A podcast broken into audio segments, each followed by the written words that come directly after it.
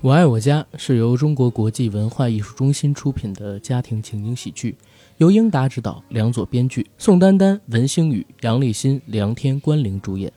该剧讲述了九十年代北京一个六口之家以及他们的邻里、亲朋、各色人等构成的社会横截面，反映了社会上的各类型人物性格，展示了一幅改革大潮中大千世界绚丽斑斓的生活画卷。该剧于一九九三年首播四十集，一九九四年续播八十集，共一百二十集。你是我迷路时远处的那盏灯，你是我孤单时枕边的一个吻，你是我爱你时改变不了的天真，你是我愿你时刻在心头上的皱纹。熟悉的嗯旋律，啊，熟悉的节奏，熟悉的情景就在脑子里边浮现出来了。嗯，啊，第一次看到这部剧的时候，可能还是襁褓之中。然后两 位，你真的是襁褓之中的事情，你都记得到吗？ 啊，我应该能记得到，因为我跟郑老师第一次接触的时候，我跟他说了我也的是襁年褓纪。之中。 郑老师慈爱的看着你， 郑老师慈爱的目光随着微信的文字转换了过来， 然后跟我说啊，我生下来的那一年正好是我爱我家拍的那一年嘛，还真是嗯，对吧？所以作为一个在北方长大的北京小孩儿，我应该是在襁褓之中陪我的父亲母亲一起看到了这部剧，伴随着我的成长。然后今天大家听到这期节目叫做《我爱我家》，实际上上线的日期呢，应该是在二零二一年的六月一号，是我们今年硬核电台的六一特辑，对吧？为了这期节目，其实我们也准备了很长时间，然后还请来了两位嘉宾，这两位嘉宾来给大家打声招呼。哎，大家好，嗯，我是捕头，呃，大家好，我是杨明。啊，两位可能还是有一点点拘谨，第一次做客到我们的节目当中。第一次串台，对还真是我们第一次串台。嗯，刚刚说第一次串台的这一位呢，是来自于西四五条的主理人郑捕头，而刚才那个非常透亮的声音呢，就是来自于坐在郑捕头旁边的同样身为西四五条的主播杨明老师。然后同时，我们今天房间里边大家听到了一个刚才在打岔我的人，就是我的搭档 AD 老师。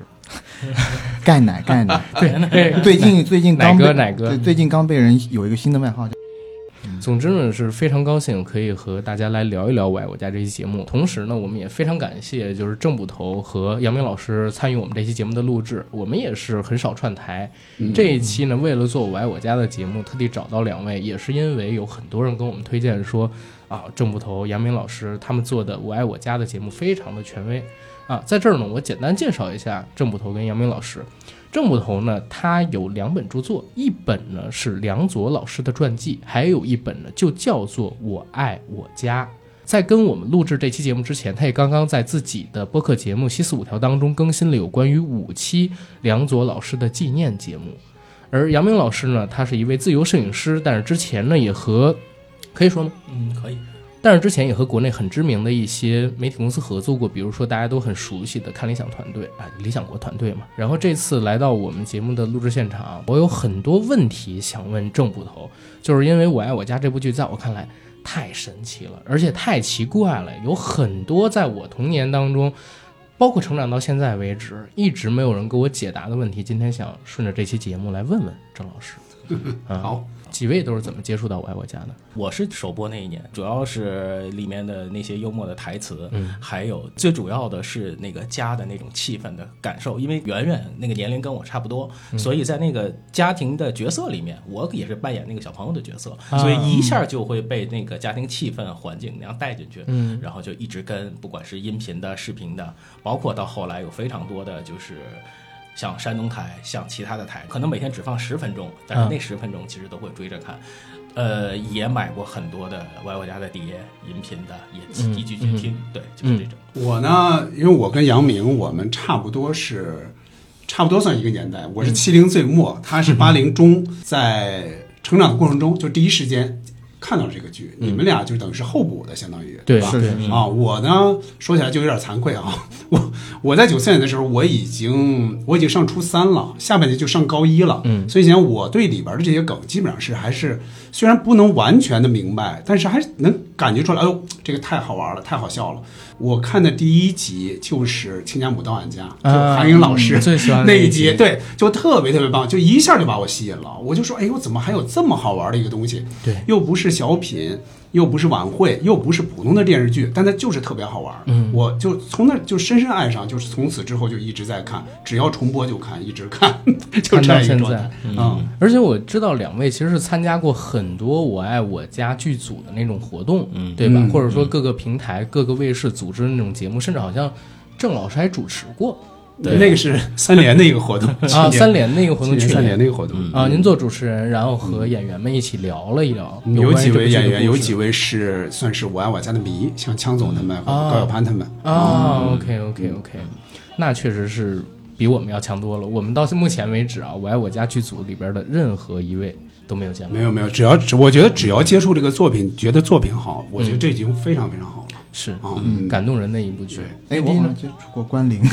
哦，真的哦就是以前有一次活动还是怎么嗯着的，然后关凌在在现场。表示了相关的一些其实并没有，嗯因为这个我要讲到我怎么跟这个作品接触的，跟这个作品深入接触，其实原因是因为阿甘。因为阿甘说要做，阿甘说要做这期节 目，然后我嗯是九十年代初生人，对吧？嗯，呃，其实从小我看了也看了很多情景喜剧，嗯然后刚刚也跟郑捕头他们说，我其实最喜欢的几部是，嗯，可以 说吗？可以。是《炊事班的故事》，啊然后《东北一家人》什么的。嗯回头咱都做，回头对，然后然后呢，然后其实我在呃求学期间，我也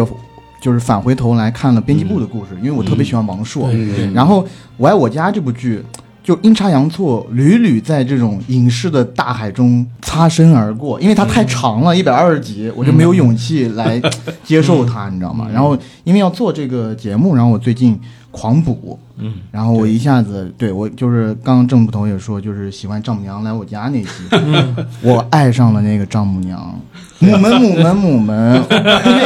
因为因为这句因为这句台词其实我听过很多，就是听过很多北京朋友一直在那边说，但我不知道从哪儿出来的。然后我其实觉得也挺好玩的，问苍茫大地谁主沉浮嘛，哦嗯，没错，你没听过那一句我们我吗们？中山那个风雨起苍黄，噔噔噔噔滴噔噔，百万那个雄师，噔噔滴噔噔噔噔，怎么能够过大江？过了没有啊？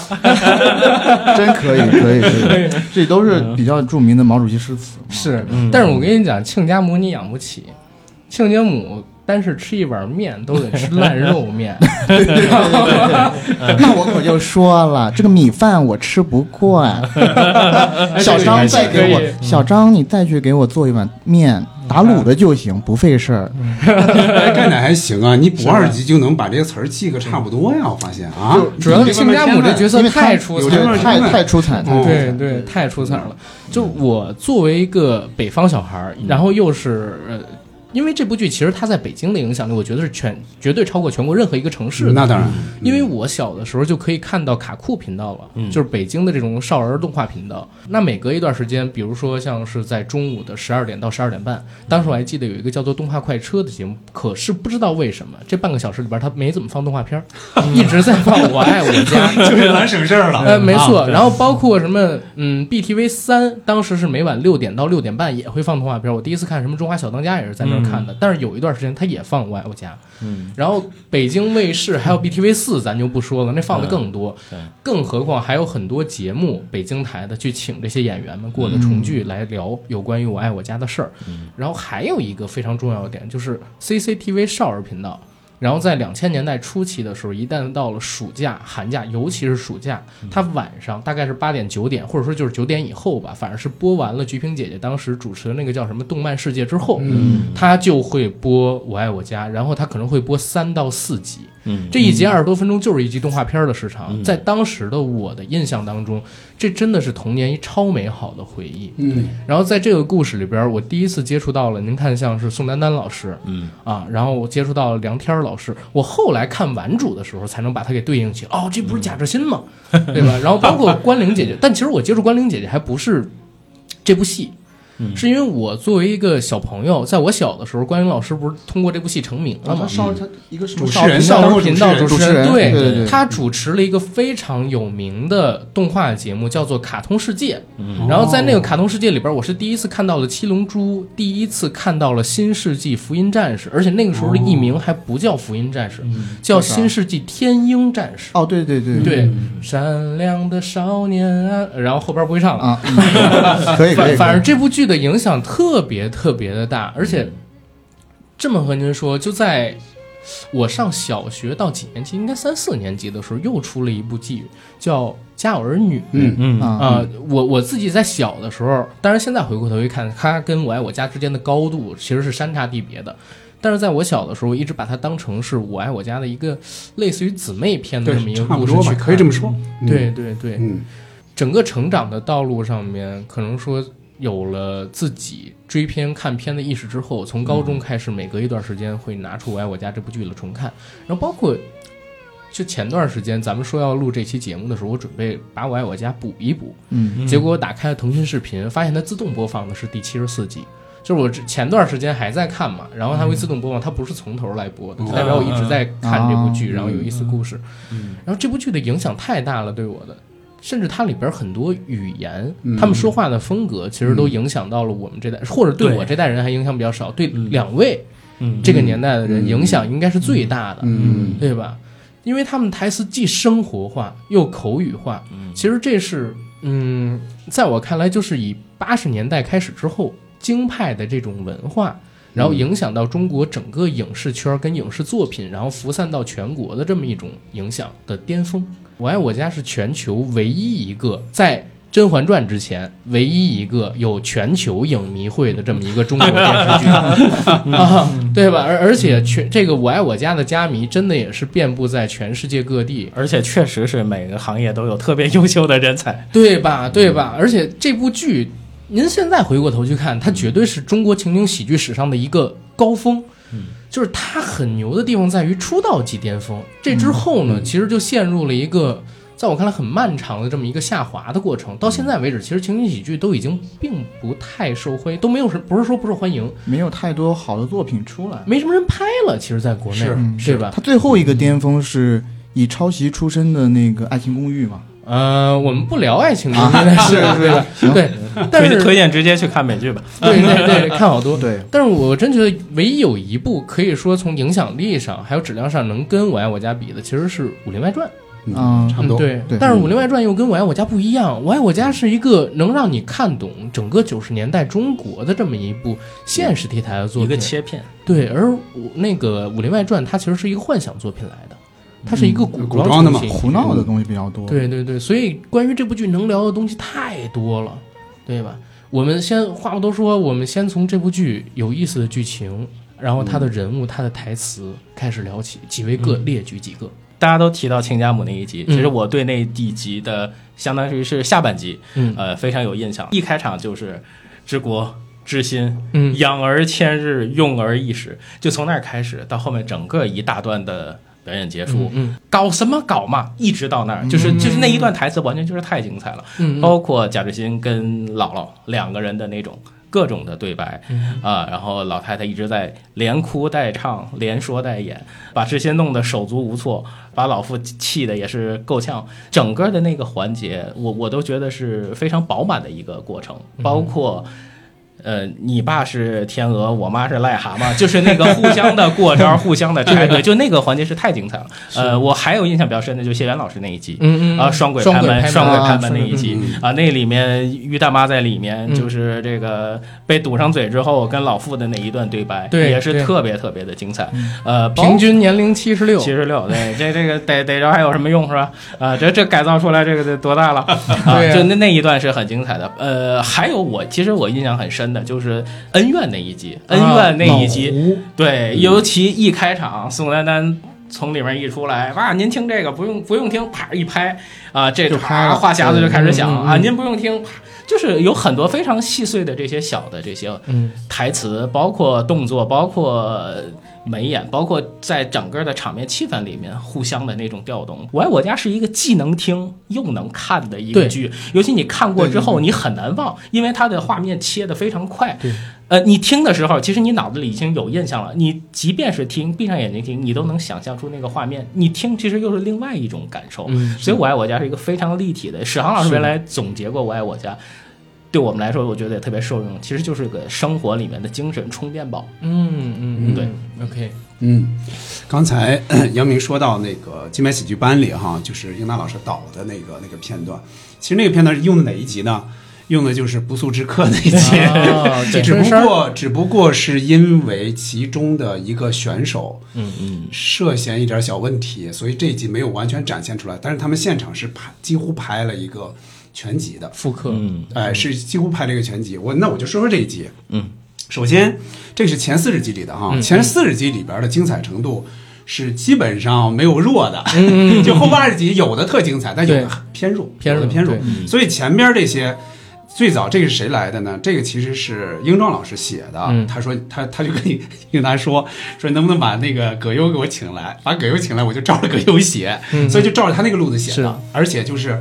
把这个事儿写的也特别好玩儿，这个人的台词写的也好玩儿，正好又是葛优来演。你想想，你现在想想，能把葛优给请来，葛优相当于现在的嗯谁？这个流量等于请到一个情景喜剧来。咱们刚才也提到了，情景喜剧目前是一个什么样的低谷？是你是不太可能请到这种咖的。的所以把他给请来，他又那么能演，而且按英达说的是，里边很多台词，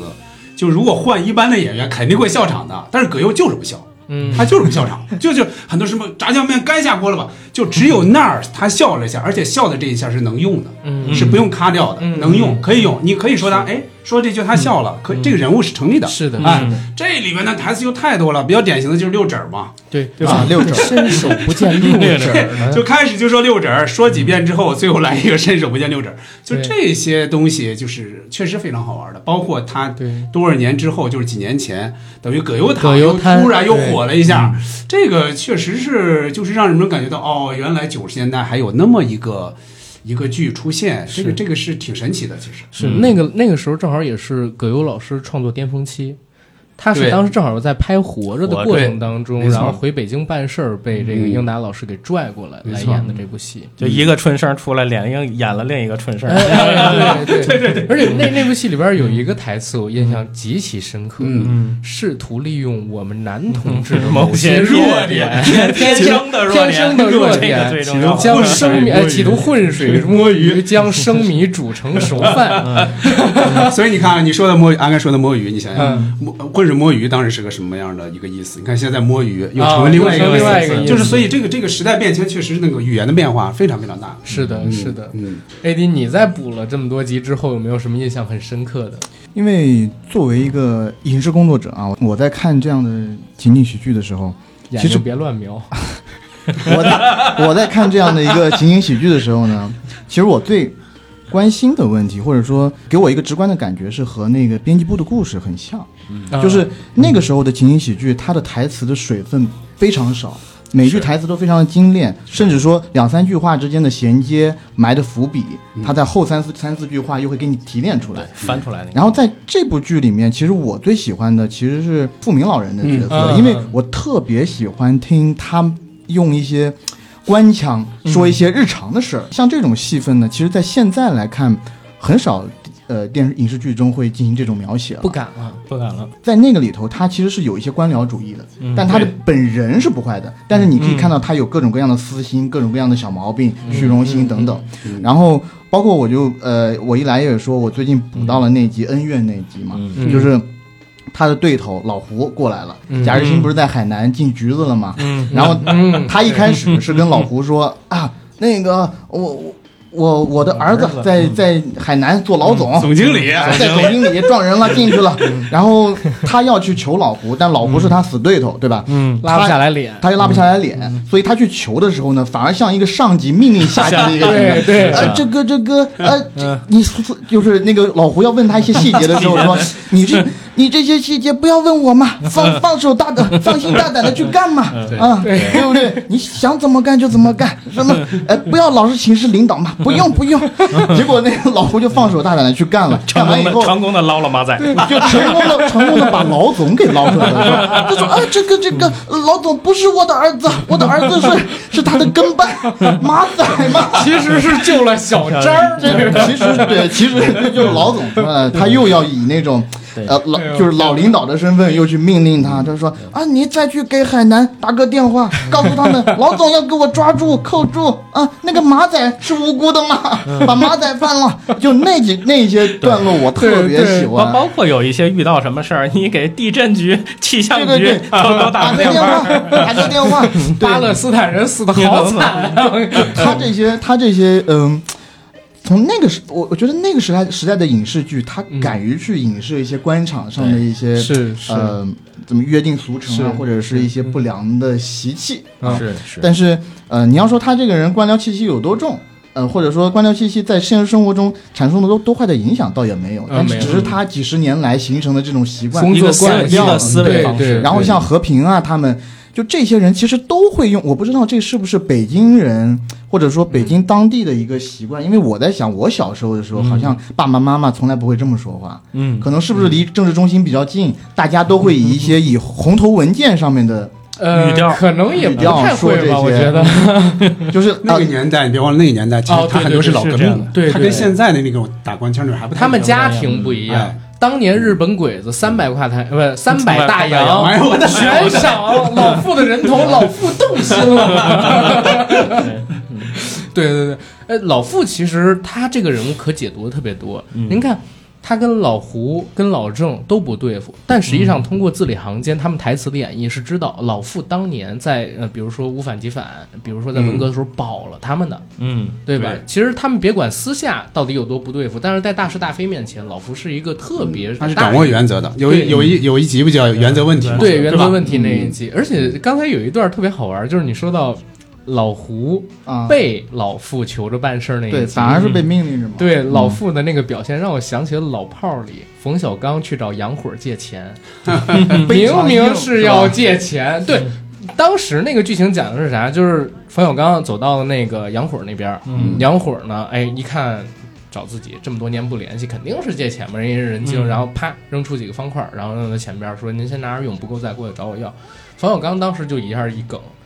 哎，你这是赶我走啊，杨虎，我就不嗯能来找你吗？杨虎说：“哎，我们六哥我没那意思，我拿您当哥们儿，你就是太够意思了。”然后走。其实六哥心里边想的是啥？就是我到了这儿，我一得装大爷，嗯，二呢，你自己得舔着脸问六哥发生了什么事儿，怎么不跟我说？弟弟必须得帮你，就是他是这样的一个过程，嗯，在二十年代生的老革命，然后长成了六哥那个岁数，大概六十来岁嘛。嗯然后六哥演的那个，呃，冯小刚演的那个六哥大概是五十多岁，将近六十多岁。然后这么两个年代的北京人处理办事的时候，好多时候因为要求人，但是又拉不下来面子，他们的处事方法其实有一贯的东西的。嗯，我现在都不爱求人，那个戏太生活了，嗯对吧？嗯， OK，然后我我自己印象最深的是双轨拍门那一集， 嗯，呃，那一集因为谢元老师嗯其实是我母亲他们那个年代的顶流蔡徐，不是不能说蔡徐坤嘛，就是他当时也是呃表演艺术家了。谢元老师，嗯尤其他去年又去世了嘛，对吧？他当年是正好演了《孩子王》啊等等好几部特别有名的电影。他把能拿的奖都拿了。嗯对他其实当时。我觉得可能比葛优老师还稍微火那么一点点，就谢元老师在那个时候、嗯呃，他他是这样，谢元应该是没有拿过什么国际影帝，但是对葛优对拿了个活着，拿了国际影帝。对，但是嗯这这个戏拍的的时候，嗯葛优老师不还没拿呢吗？所以那个那时会候儿在没有国内应对该是谢元老师那会儿最谢元火老的师时比候他火，对对嗯比他他演的那个角色宝财哥，纯洁的男女关系， 然后还还有那个什么，哎呀，要不是那个呃什么老板把卷走了我们的嗯血汗钱，我们早就风风光光的结婚了。嗯，指说不不定定都有现了嗯在你都有了， 就是但是那个角色演的特别逗，我我我真的是后来看了。他的电影作品才知道，哦，那个人原来是雪儿老师，雪儿老师还演过《双轨拍门》里边那个角色，而且就像刚才郑老师说的，于大妈跟这个呃富明老人两个人被绑起了之后的那个对话太逗 了。太有意思了。对我我妈曾经遇到过这样的老太太，因为我是二胎，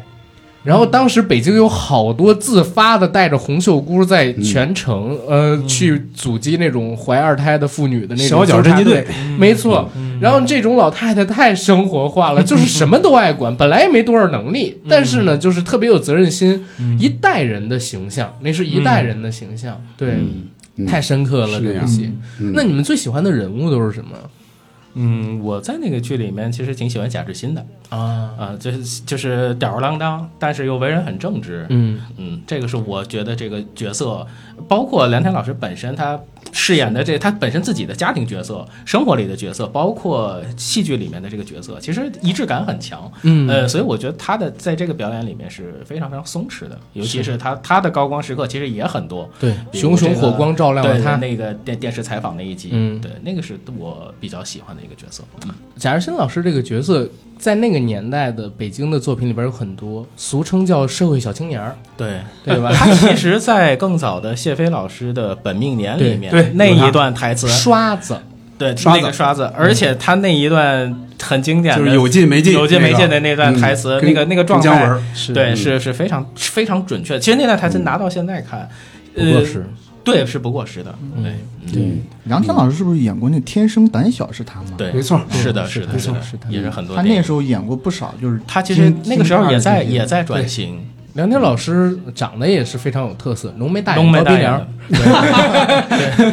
别别人家耳熟，对对对，这我们说的这个浓眉大眼高鼻梁真不是调侃，真的很多我爱我家影迷是叫他这个称呼。是的对是对的对，我怕大家就是不懂这个梗，因为我们在 归，我很喜欢梁老师，然后包括他三 T 公司对。对，啊，应应该是我就喜欢那什么，我就熟跟那个谁 比较熟，弗洛伊德弗洛伊德啊，用啊弗洛对伊德用弗洛伊德过渡啊啊，我只能说，关于这次的表演表演，我不能透露太多，我只能说非常庸俗。哎呦， 对，相 当低俗，哥们儿就喜欢低俗的， 我们那种成人拿这开玩笑，哎，说这失足青年讲的真棒，嗯太棒了！我天，然后我们至今啊，越低俗越最好最愿意照顾那些落后女青年，猴小姐、牛小姐，后边哎，真的，她找过了每一个姑娘。都是一个动物动物的的那个那名字个名字，这是对有意的羊小姐呀、嗯马小姐什么的，对对对。OK，这郑老师，嗯，咱们尽量岔开是吧？嗯那我就那我就说那和平吧，嗯，啊，因为我在那会儿看的时候，你看宋丹丹已经有名了呀，对他已经在八十年代演那个电视剧《寻找回来世界》，对春爱晚你上没商过几量对嗯对春晚上过几次，然后在。我爱我家之前正好是《爱你没商量》，但是《爱你没商量》我小时候就没怎么看了，嗯但是对这个人演的小品那个是太太太印象深了。嗯，然后这个一出来，我觉得哦，那这个应该是主角，就孙丹嗯肯定这里边是主角嘛，除了他那就是那个谁，那就是老傅，嗯就这两个其实是主角。对，所以那会儿就看宋丹丹，我觉得那这个就太自然了。宋丹丹演演起这个和平来，你觉得他就是好像就是那么个人似的，是是啊，就特别特别自然。哎，盘腿儿也好，织毛衣也好。后来那像个大姨对知乎上不是有人问吗？说这个一直有这个问题，说这个和平那个毛衣到底织没织好啊？ 天天就是你就感觉很生活，就特别生活。是那个那个，他是要什么有什么。你比如说。你要那种生活化的，他有；要那种哎，我要起范儿，是吧？嗯阿敏、阿月、阿英、阿东、阿欢庆，这也起范儿还能起，哎，唱几句大鼓也能唱。是这个有时候说的话就是真是特别特别体谅人的话，但有时候呢又要损你几句，就这个是特别特别棒的。啊、对，，而且他这个呃表演的角色跟他本人差别真的非常大，因为我其实前两天在做这期节目之前，我又重看了一百一十九集跟一百二十集。嗯，当时到了一百一十九集的结尾，嗯英达他们剧组当时不在说嘛，他跟梁总说：“行，现在人家正主已经打上门了。”当 时在那个画面的一角是有这样一个镜头，就是贾圆圆的扮演者关凌趴在宋丹丹老师的肩膀上，然后宋丹丹老师呢是翘着一个二郎腿。然后他那个时候整个人的气质完全就是宋丹丹自己，嗯，但是当镜头再一转回到我爱我家他们这个家里边的时候，他立刻变成了和平，他对是有微有这微点要弯着一有点这点点腰，就这点儿。呃，然后呢，他的脖子要稍微往前嗯往前伸倾一点，点对对对，这是和平的状态。然后他本人在当时那个画面的侧角里边，虽然只说了几句话，但也能看出来，他其实是一个非常有自信，而且有文化，并不像和平一样的那样一个角色。我不，并不是说和平没有文化，他可能要怪这个万恶的旧社会啊，对吧？然后，然后啊，不，不是万万。不是万恶的旧社会，他四可十能要刀怪几个人耽误了，他可是要怪那个呃，最那个那个怨苦痛我苦痛的十年，苦痛的十年，对对对对对，因为这个，对，阿阿甘说阿甘说这个是对的，我嗯我我我要想这个确实是有，为什么呢？其实宋丹丹，你看啊，咱们平时看到她演的这些角色，你总觉得这个人好像比较市井的那种，其实她出身她是知识分子家庭出身，嗯是的她从小她好像后来后来回忆过，她所有的和平的这一套的这个这个科，就这嗯些特别市井、特别胡同里这些话，她其实是跟她一个同学学的，嗯嗯她说她同学，她人小民艺学术学院的时什么候的大对概小学时候的同学啊，他们是在胡同里长大的，他大概能听过这些人说话，他就模仿他们那种说话。其实他小时候还真不是那种状态哦啊，所以这这也说明一个演员的可塑性嘛。对，非常这批人都是表演艺术家来的，嗯对对吧？对，我还记得第一百一十九集，当时他们一家人到了，嗯，当时叫北广了，对吧？嗯现在叫这个中传，中传嗯到了中传拍摄现场，然后第一幕介绍。这些演员都有谁？来自嗯北京人艺北青年演员对，哎，嗯宋丹丹，然后还有人艺的这个导演，然后知名演员，对啊，我们哎，文星宇， 对对，不好意思，啊，来自于嗯对北实京验人艺当的时实验啊，实验，他是对实验的，文星宇老爷子，嗯然后又介绍这个贾志新的扮演者梁天儿，介绍这个贾志国的扮演者杨立新等等等等，你会发现。这些演员，你想把他们现在攒到一起来做一个剧，虽然我我觉得其实可以实现啊，但是播出去不会像当年一样有那么高的收视率，因为他们其实是现在没有流量的人，只有演技的人，嗯，这个群体只能在九十年代的时候，然后他们推出来，才能在市场上边儿有一个这么好的反响。当时出名的可能只有宋丹丹老师，然后嗯呃在赵主明演里明边老儿，师在主演里边儿肯定是他最出对名吧？然后还有梁天老师，嗯连文星宇老师，师都不出名，对赵明明老师好像当时赵明明老师已经出道演过几个剧了。对对，他其实是赵公飞燕，我小时候还看过，他演没过错那个赵，飞演燕过的角色。最最早是叫《女人不是月亮》，演过那么啊一，个嗯对，对， 女人不是那个我就没看过了，啊，但是她是真的好漂亮，好漂呃，亮，非常是的非常对对气对质，而且嗯对，然后嗯，现在一想，这帮人如果我们现在去找仁义的老师啊，再组一个情景喜剧，嗯然后我们把它推到市场上面去，咱且不说质量不质量，嗯嗯就是它的受观众程度跟它播出之后的受欢迎程度，这么高的收视率几乎是不能复刻的。 这不就是京东那广告吗？呃，京东那个广告就是一百二十一集那个是吧？你你们要不提我，我也不想提稍这个微事稍儿嗯微。稍微致敬了一下吧，算是嗯但是因为我是在 B 站上面看的这个广告，我们大家其实很生气，哦，你说说，嗯，因为我我们很生气的原因是在于，就是我们希望看到的那帮人他没有来，嗯这是第一点。第二一点，他是把那帮人的状态找另外一帮人去演出来，嗯然后演的呢也没办法复刻，就是那些演员的表演你怎么去复制啊，对吧？嗯你说文星宇老爷子，当然他他可能也要有一个进阶的过程，比如说最开始他其实拍的是在那儿遥远的地方嘛，嗯当时他可能还用的自己的本音比较多，对后来基本上就是模仿出了精髓，找这个老干部扯着嗓子那个音调，对对对对对。就是现在的演员怎么去揣摩这个角色的心态，哪怕导演是同一个人也不行，而且剧本也不行那一集，对吧？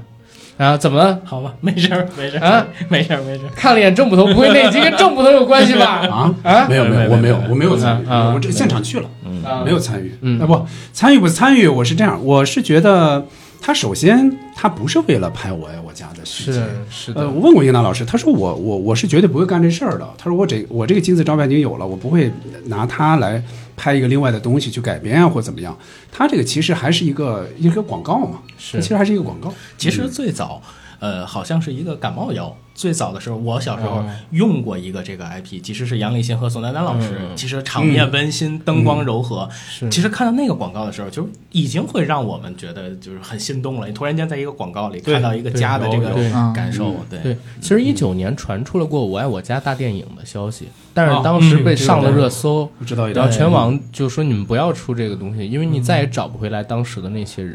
后来不就是一个国外电影就上了吗？哦，吓我一跳！我以为你说《爱情公寓》大电影呢。那个我多少知道一点儿，反正后来这个就流产了嗯吧，起码我、我后来知道的消息是流产了，而且我还知道是大概哪些人在做，包括编剧啊什么的，嗯我大概知道一点儿。嗯， OK，现在想聚齐这帮人真的并不太可能了，对吧？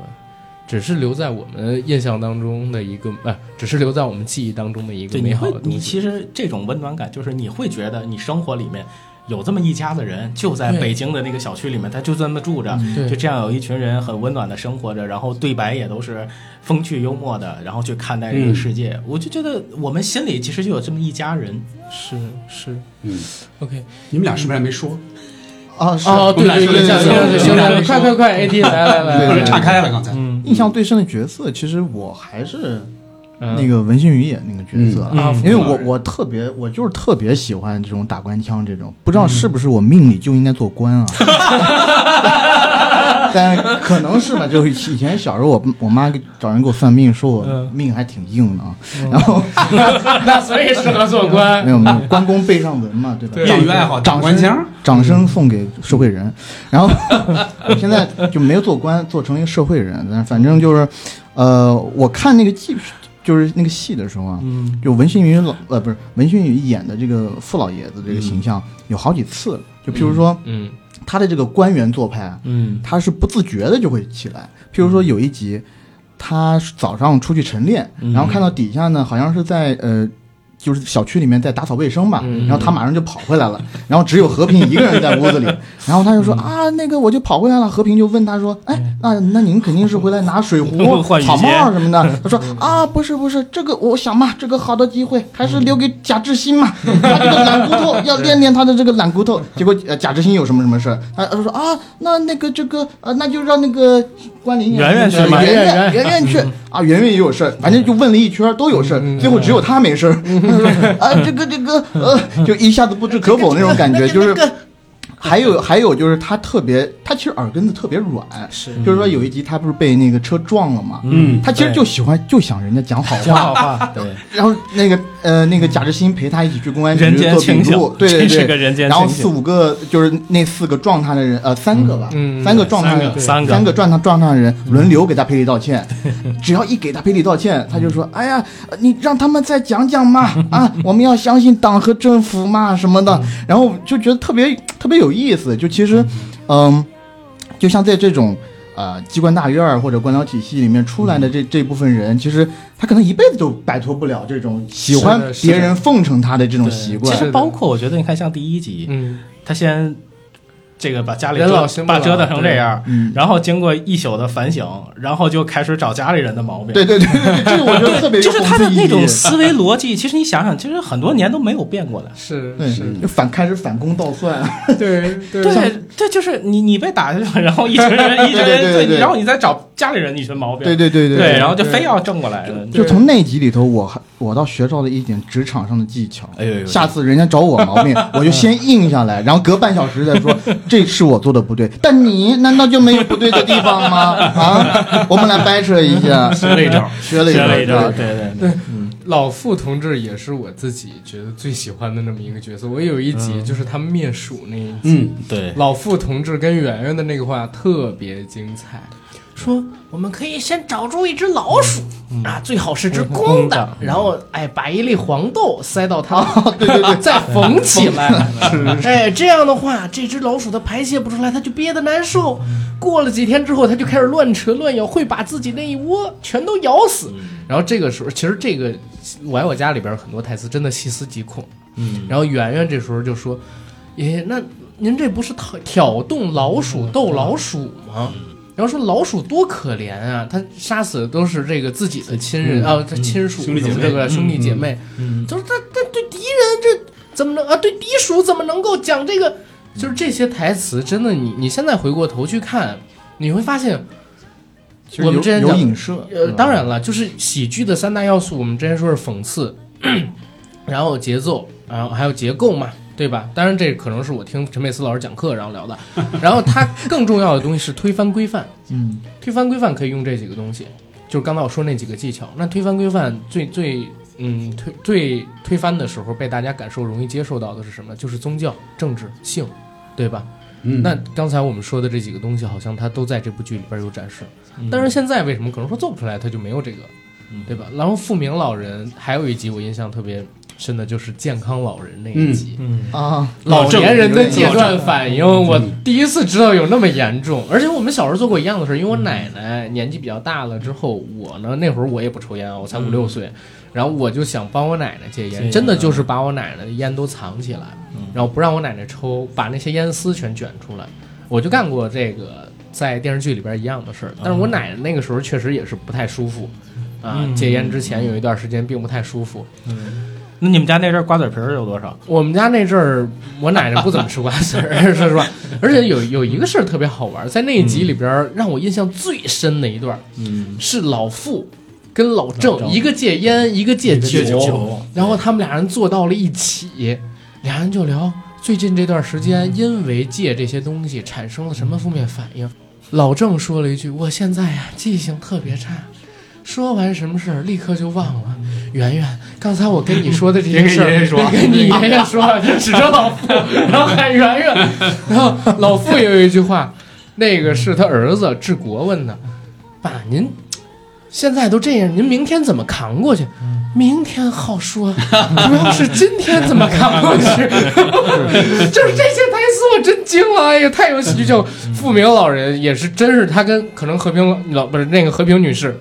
两个人撑起了这部剧的这灵就魂。公公儿媳妇儿两个人斗嘴，对这对个特别对有对意思对对对，他哎呦就是那个健康老人那集，和平不是给他支招嘛？啊说哎，您就是分阶段的来来减少数哎量啊啊，第一天四根儿，然后付明 老师说不不啊，那第二天五根儿，然后和平说啊，那您怎么是这样？肯定是第二天减少，啊，第一天四根儿，第二呃第二天三根儿，然后付明老师竟然说呃付明 付明老师付明老人就啊竟然说啊。你这个这个这个方法很奇怪吗？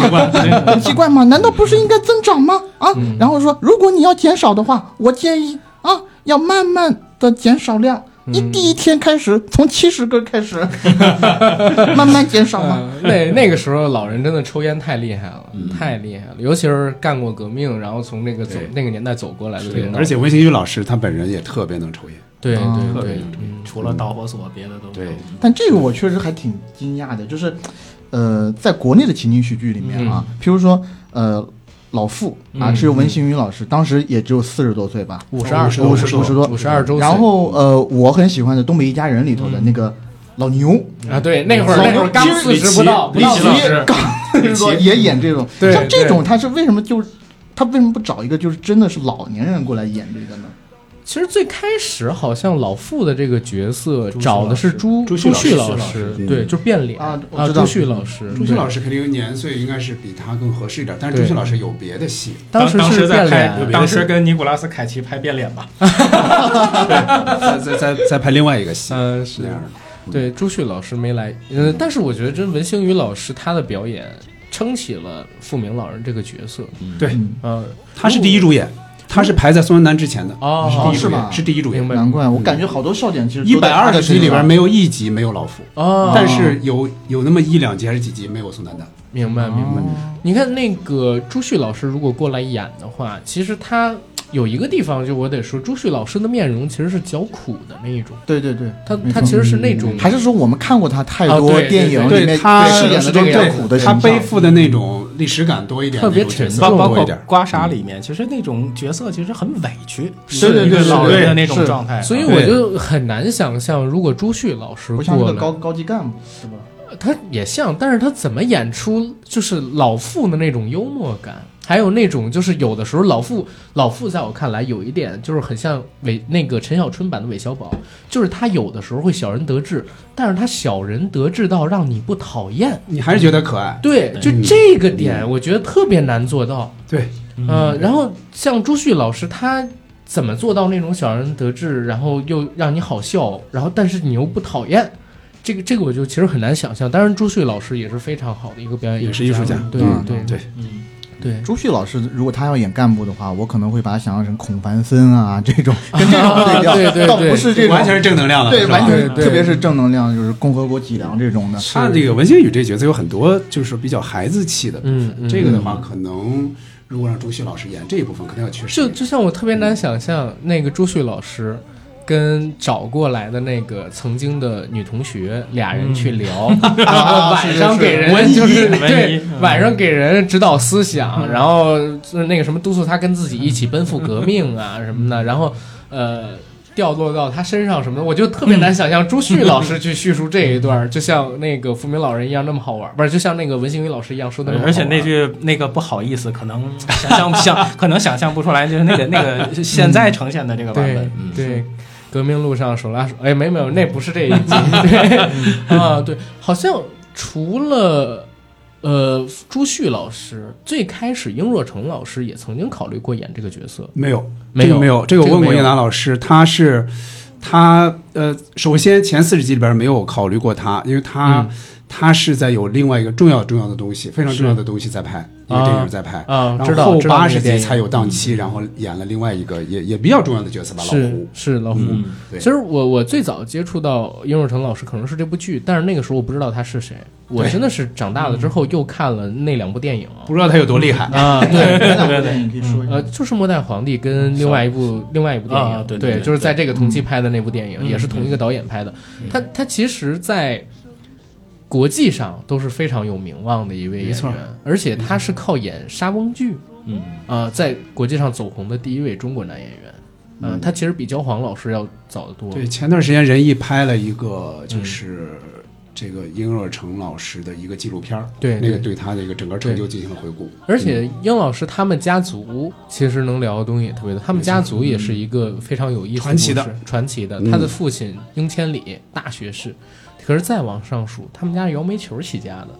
然后后来呢，突然之间有真的人是要命，真的真的摇煤球，好像就是他的爷爷吧，呃，还是太爷爷。呃，首先是鹰脸之嘛，嗯鹰脸之，然后鹰千里，然后鹰若成，啊然后英达，然后现在的这个对，这个这个英如迪，哎嗯好像是摇煤球后来成了驸马爷，是吗？嗯，呃，他们是这样，他祖上肯定是跟姚煤球有关系，啊定兴安俩人，反正保定对啊地区的嗯这么一个一个，就是肯定是呃也是苦出身，苦出身，苦出身对，嗯所以在这部戏里边有一个剧情嘛，就是那个也是讲老胡的，老是吧胡的，因为老傅就是跟他们有恩怨，然后老傅嘴又特别碎，特别嗯毒，有的时 候。就说，哎，肯尼迪去世你嗯哭，怎么咱们隔壁那个摇煤球老赵死了你不哭 啊？然后，嗯、在那之前，因为老胡刚说他也是苦出身，对我爸爸是摇煤球的，然后怎么怎么样，然后那个老胡说你爸爸也是摇煤球，你怎么不哭？嘿，合着摇煤球都是我爸 爸，然后怎么就是当时有这么一个梗，其实可能也是为了 Q 这个东西，但是我不知道是不是我自己瞎解读，但是应该有这个梗吧，毕竟梁梁左什么的跟他们一家人太熟了。我忽然还想起来，你其实那那集里面还有一个台词很有意思，嗯那也是特别生活化，嗯就是玻璃板底下压照片这事儿。啊哦就那个阶段，一个绿绒布上面再压一个玻璃板，对对玻璃那个里面会中间上面是照片对非常有意思的一个对现象对。办公室啊，那种九十年代其实对特别家里多办公家里室都家里都都都是那样样，对，是是都是这个样子，嗯，哎，所以就是那个年代看到这部剧的时候，因为是这个样，我们家庭的条件其实挺一般的，嗯所以在九十年代末两千年代初，我有印象的时候看到这部剧，其实没感觉跟我们家差距特别大。嗯啊，第一是因为他他们家其实每顿都是五六个菜，六七个菜，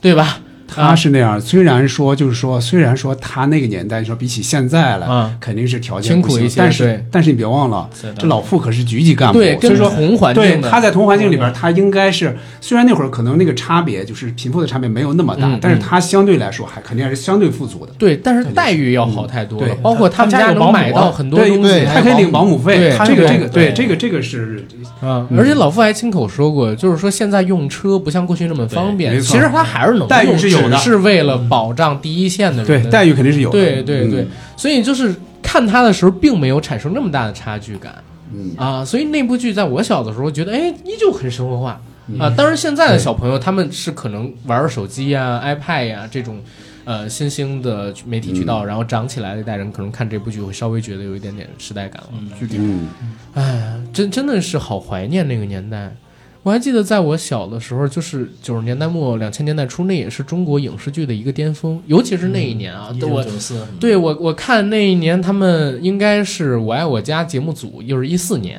二十、20周年庆《我爱我家》，他们回来的时候，当时英达好像是接受采访，就在聊说，哎，就是我们请葛优的时候，他正在拍《活着》；嗯我们请姜文的时候，他正在拍《阳阳光灿灿的烂日子》嗯然后他们是举着摄影机到了《阳光灿烂》的现剧场组现场对去拍的现场姜文拍的。对对，然后那之后马上又出了《霸王别姬》，然后到了九十年代末、两千年代初的时候，又有第六代的那批导演起来，就好像那个时候还是我们整个一个文化的繁荣期。然后每天都有新的东西出来，像我小的时候，可能突然有一天就听到周杰伦啊，突然有一天看到《我爱我家》，嗯，然后现在再看过去，我们的小朋友他们只能通过我们这样的节目，或者说通过一些嗯媒体渠道去看旧时候的那些经典的作品，对吧？你就像我们刚才提到的另外一部近几年比较火的一个情景喜剧，它其实从质量的角度上面来讲，跟这个完全是没有办法比的，对 吧？跟《我爱我家》哪一跟部你就说出来吧。 就是《爱情公寓》嘛，跟这个完全是比不了的，甚至呃咱你不是说怕你是怕《爱情公寓》的粉丝过来对你反攻倒算吗？呃，哈哈可可能吧，可能 吧，咱们就先说演员，对吧？人家宋丹丹老师我刚必须才。要说一句，嗯我爱老爸老妈浪漫史，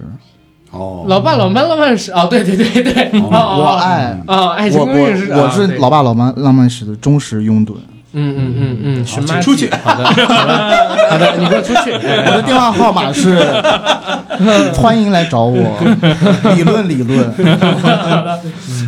总之，先说这演员，刚才郑老师就是提到啊、像是宋丹丹老师，而且这部剧里边也也有各种有 Q 啊，说我看这《爱你没商量》里边那对对谁对谁长得还像我呢。对对对，然后付明老师其实呃就是什么付明老师，文星宇老师当时也演了《爱我没商量》，《爱你没商量》，然后对对英达是当时也导也演了这个对，剧，很多，嗯对，然后梁天儿他们也演了，呃，也在里边 Q 了自己曾经演出过的一些角色。嗯，他们这些人真的都是表演艺术家来的。现在回过头去看他们当时的表演，然后再看看他们当时拿的这个片酬，跟现在一天两百零八万也形成了一个鲜明的对比，嗯，是吧对？他们总共加起来到了一爽吗？肯定没有，还肯定没有一没有爽，没有嗯肯定到不了。到不了，对到不了那没爽啊呢。这个剧好像钱的事儿应该是英壮传的，是吧？大部分，钱的事儿啊，嗯，钱的事儿应该是谁？其实还是英达他们，英达带着王朔嘛，对带着王朔，当时大概有了这么一个思路之后，就去东北，啊就去东北找了钱。啊最后找来的其实还是他们一个远房的亲戚的钱啊找来的啊对。，中国的影视圈子还是最靠这个关对，系。因为王朔当时在这个影视圈的号召力 呢是，呃，无不与是伦数一数二的，起码就是超就是跑不出前几名的，肯定是对号召力九十非常年代非常初那一强的批的电影电视全都是都跟他有啊关没系错吧？没错，这正是还他有一如日部中天的海时马候嗯歌舞厅嘛，对，都是他对如日中天的跟这个时有候，关系那个时候，就像马爷说的，嗯它其实是影响了一代或者一两代人对的思维和语言方式。我我我都们被都是影响跟他到了，对我们俩都之被前影响聊到过这我个家里事儿有一一大堆啊，OK，他后面的什么鸟儿问答啊这些我嗯就有点看不太懂，看得少了是吧看不太懂了，啊对说实话嗯。但他之前的那些呃什么橡皮人啊，橡皮人我不是你爸爸，我什么你脑子往那边去。 往前往前前往前，伦理 根我啊，我我告诉你嘛，我不是你爸 爸，你你要看你要看郑老师，说玩蛋去啊你要看郑老师，然后然后什么动物凶猛啊，对对看上去一半海水很美一半我火焰特空中别小喜姐什么欢的特对别喜欢，嗯， 对，英达老师也说过，其实他们当时的很多人其实都是以王朔为中心来对来建起这个整个这个京味儿的影是嗯视也好，小说也好，文学也好，是建立起这么一个体系来的。是的嗯其实是的，因为啊王朔的小说是先是在七八十年代的时候火起来呃，，八十年代啊，对，八十年代，不好意思，七十年代末， 70年代末七十年代开始末开开始开始先出对，因为我记得马未都老师说他做编辑，然后当时出的《空中小姐》应该是七十年代末的时候。嗯然后，那王朔老师他出这个自己的文学作品的时候，应该是在整个文化圈子里边最先引起广泛影响的这个文革后的新京派文化。对，哎，空中小姐是那部小说是那个郭第一涛的《勇士我爱》的那个的原著吗？呃，啊，他是对和对对，他他对是这样啊是的， 《勇士我爱》是不只是用了《勇士我爱》，应该是他也综合了另外的几个，嗯是的宫小姐是也的放进去了。你没发现吗？徐帆他们就是他就是宫宫小姐对对，他就是那是个把就是那两个啊三部小说放在一起，是的是的但是的是名字起的是《勇士我爱》。对那跟那个其实与青春有关的日子也是几部小说，几部小说融写有关的系方言什么包的括这些角色，过把瘾，对，过把瘾也把是瘾龙的，也是龙的，嗯，对不只是一一部小说如。果王电视王朔剧那个时去候上考巅峰古，了就去看叶京老师拍的那个啊，系列是的，小是说的，对对对我们非常喜欢，我就们是特别微微博微名叫经京叶老师的这个作品微，博老师，微博名叫尤经其验一笑大方，嗯对一笑大方简直是两千年代初中国影视圈的一个大缩影，京圈文化在那一部戏里边你就全看明白了。嗯就是嗯梦开水的地方，孟开也也是非常棒，嗯对，就叶金老师的作品，其实对我的影响也挺大，因为其实真挺奇怪的，因为我是南方人，然后我初高中的时候，我看到了，呃，那个叫呃与青春有关有关的日对对子，对。然后我看那部戏以后，我特别喜欢，而且然那后一我部反过去看了很多电视剧，就那那个阶段的电视京味儿剧的，京味儿的对，然后什么玩儿主啦、打岔啦、查架啦，然后等到我第一次来到北京，然后我去的第一个地方是颐和园后边那野湖，不是， 就是什刹海，哎北北啊什刹海去什刹什刹海查琴啦，对什对么对的，，北北海有很多的。北海北海去哎 我了也这儿是。你对发现这什么什么他妈查询都其实没有，呃其实我看、嗯应该我看那个剧大概在零五零六年，那个剧看的过程就一个字儿，你会觉得那个电视剧看的特别快，那四十五分钟过的是就是就像十分钟一对样，没错你没错飞快的就能看完整个那那个好像多少集？年代四的十一五个还是六对集四了十45多集，它40它多是集几个对版本，从电视没剧错、电视电视还有台、 DVD 电视版剧删砍掉了几的，版，对砍对砍了对几对对，集没错没错。其实那个没错年代，对于这个系列有三部曲的，但不是一个导演导的，像《梦开始的地方》《血色浪漫》跟最后那部《嗯血色浪漫我也很很喜欢日子对，他们是三部是曲是。对对对，但是我我还是觉得《梦开始的地方》最好，嗯，因为《梦开始的地方》里边有一个我特别喜欢的角色，和平里新黑子，啊，傅彪老师傅彪演老的师那个，嗯真的《和平里新黑子》那确个实不那个角错色演的太棒了。不过我们还是先说回我爱我家 了。对对对对对，嗯呃，我我这儿还正想问这个呃郑老师呢，因嗯为我呢从很多渠道都听说，哎，王朔对我爱我家这部剧影响特别大。甚至有人传说说这部戏是由王朔主控的，虽然他没有挂名做什么角色之类的，嗯但是很多人说，哎，王朔是这部戏的主要发起人之一。这一块儿我还真的想问一问呢。嗯， 从那个《我爱我家》前四十集，你看那个前面那个那些字幕来说，嗯王朔的身份是策划，嗯他说实话，他也就是确实参与了这个戏的策划。嗯嗯最早的时候，呃，他在他们在拍呃编辑部故事的时候，王朔就问过英达说：“咱们这个用不用加笑声？”嗯，当然英达没有没有深度参与编辑部，当然哈。然后说英达的意思是，心想别加了，我想自己拍 一个，我想以这个成为啊、明白。成成为中国第一部情景喜剧。嗯所以等于那会儿呢，就是他们这些人可能就已经联系起来了。是的，到了我爱我家的时候，那那肯定刚才咱们也说到了，王朔他那个可以在语境圈呼风呼风唤雨嘛，嗯嗯嗯，所以英达就找到他一起来策划这么一个、嗯呃这么一个新的形式，所谓情景喜剧，包括那会儿情景喜剧的概念，说实话都没有，他们是这是这那会儿才留翻美译过归。来的那个没时候错看，到的，他们才翻译过来这个形式。嗯然后刚才也说到了，他们去东北去找钱，在每天喝酒的过程中，就每天各种酒场嘛，就是你也不知道在哪儿能拿到这个钱。有一天晚上说，哎，咱们得得列一下啊，咱们大概是哪一些、哪些人、哪些大概什么剧情，嗯包括这片名当时都没有。嗯然后王朔就说，就叫我爱我家。哎，英达就觉得特别奇怪，他说这个不对呀、这个这个应该从语感上说，应该是我爱我的家呀。嗯，因为咱们现在你听啊，我爱我家，你觉得很熟了，很熟了但是习惯在九了三年、九四年之前是没有这个词儿的，嗯，没有。一般来说，你这儿肯定要加个的，否则是这不符合人们的语感。嗯然后王朔就说：“哎，要的就是这别扭劲儿。”嗯，结果一放上去，第二天就写上了嘛，就把这个剧名给写上了。是但是后来你看，你推开之后，你发现它其实还是很顺的，就是王朔是有这个感觉的。嗯天才，所以呢，但是问题在于呢，开始英达肯定是想让他不仅参与策划，也要参与编剧。对，但是后来因为爱你没商量这个事儿，嗯他好像有点受到舆论的一些打击，啊是，嗯所以就是躲，了。躲了之后，他才给才给英达推荐了梁是总嗯啊。其实咱们可以感到有一点小幸运，如果是王朔直接参与编剧的话，写出来的跟现在咱们看到的《我爱我家》绝对不是一样 的。甚至能不能啊播，我觉得可能都是一大问题。我是我是觉得他怎么说呢？他那整个精神气质，包括人们的那嗯种对对市井的感觉、生活化的细节，肯定是不如现在这一版的。对，因为我我自己看过就是梁左老师一些相声，然后我也嗯看过王朔老师一些作品，可能不对啊，但是我自己的感觉是，梁左老师很容易的就能把一些很尖锐的问题幽默化，然后变得没那么伤人的同时，又把问题指出来。嗯但是王朔老师他的作品更多的还是讽刺，而且是犀利的讽刺。嗯，他的幽默是点缀，讽刺是核心，他就没办法把这个东西温柔化。所以他如果来做《我爱我家》这个作品的话，可能会变得更尖锐，就是到时候我们看到的是不是这么一部充满着。呃，日常琐事的温柔的作品，当然其中也有很多针砭时弊的东西，可能就不是了，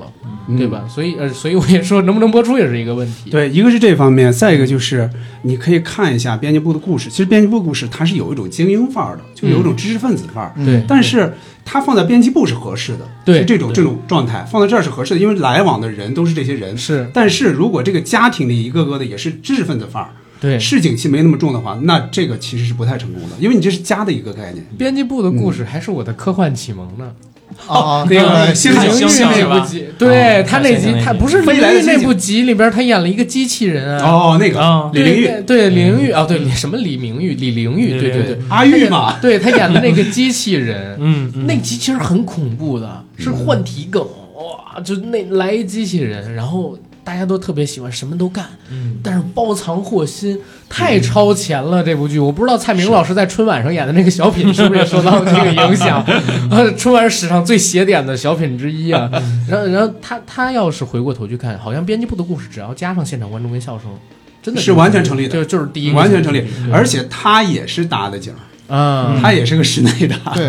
也也是有几个外景，拍对一些对外景，对对对是对是，哎对他用了那个东郊民巷的那个外景啊，有有一个外景楼是的那小楼。嗯但这个其实我有点界定，嗯但这个其实我一就是有点界定不是特别清楚的地方，就是在我看来啊，编辑部的故事算是一个比较完整的情景喜剧了，嗯为什么不能把它算是？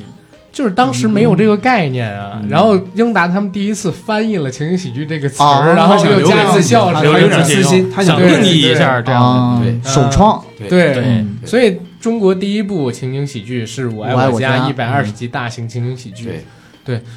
这个剧真的看了太多遍了，而且哎，刚才提到了我我提的一个问题，咱们这儿正好进入这个阶段，有好多问题我需要郑老师来给我们答疑。刚才提到就是王朔跟这部剧的关联跟影响嘛，从现在来看是非常大的，对吧？第二一个呢，就是我其实也很想知道，就是嗯，英达他们是怎么走进这个圈儿的？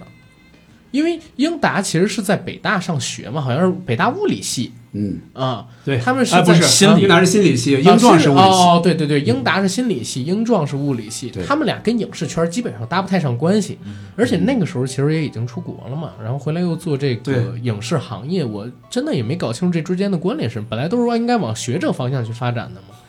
除了跟他父嗯亲的影响有关，还有什么有关？对，英达老师呢，他肯定他进入这个圈儿，其实跟他留学有一定关系。嗯他留学在美国学的，其实肯定不是影视这方面嘛，嗯他学的应该还是心理。啊但是在那个过程中，他应该是对这个很感兴趣。呃他谢晋他他本身在北大对做话剧话话剧话剧啊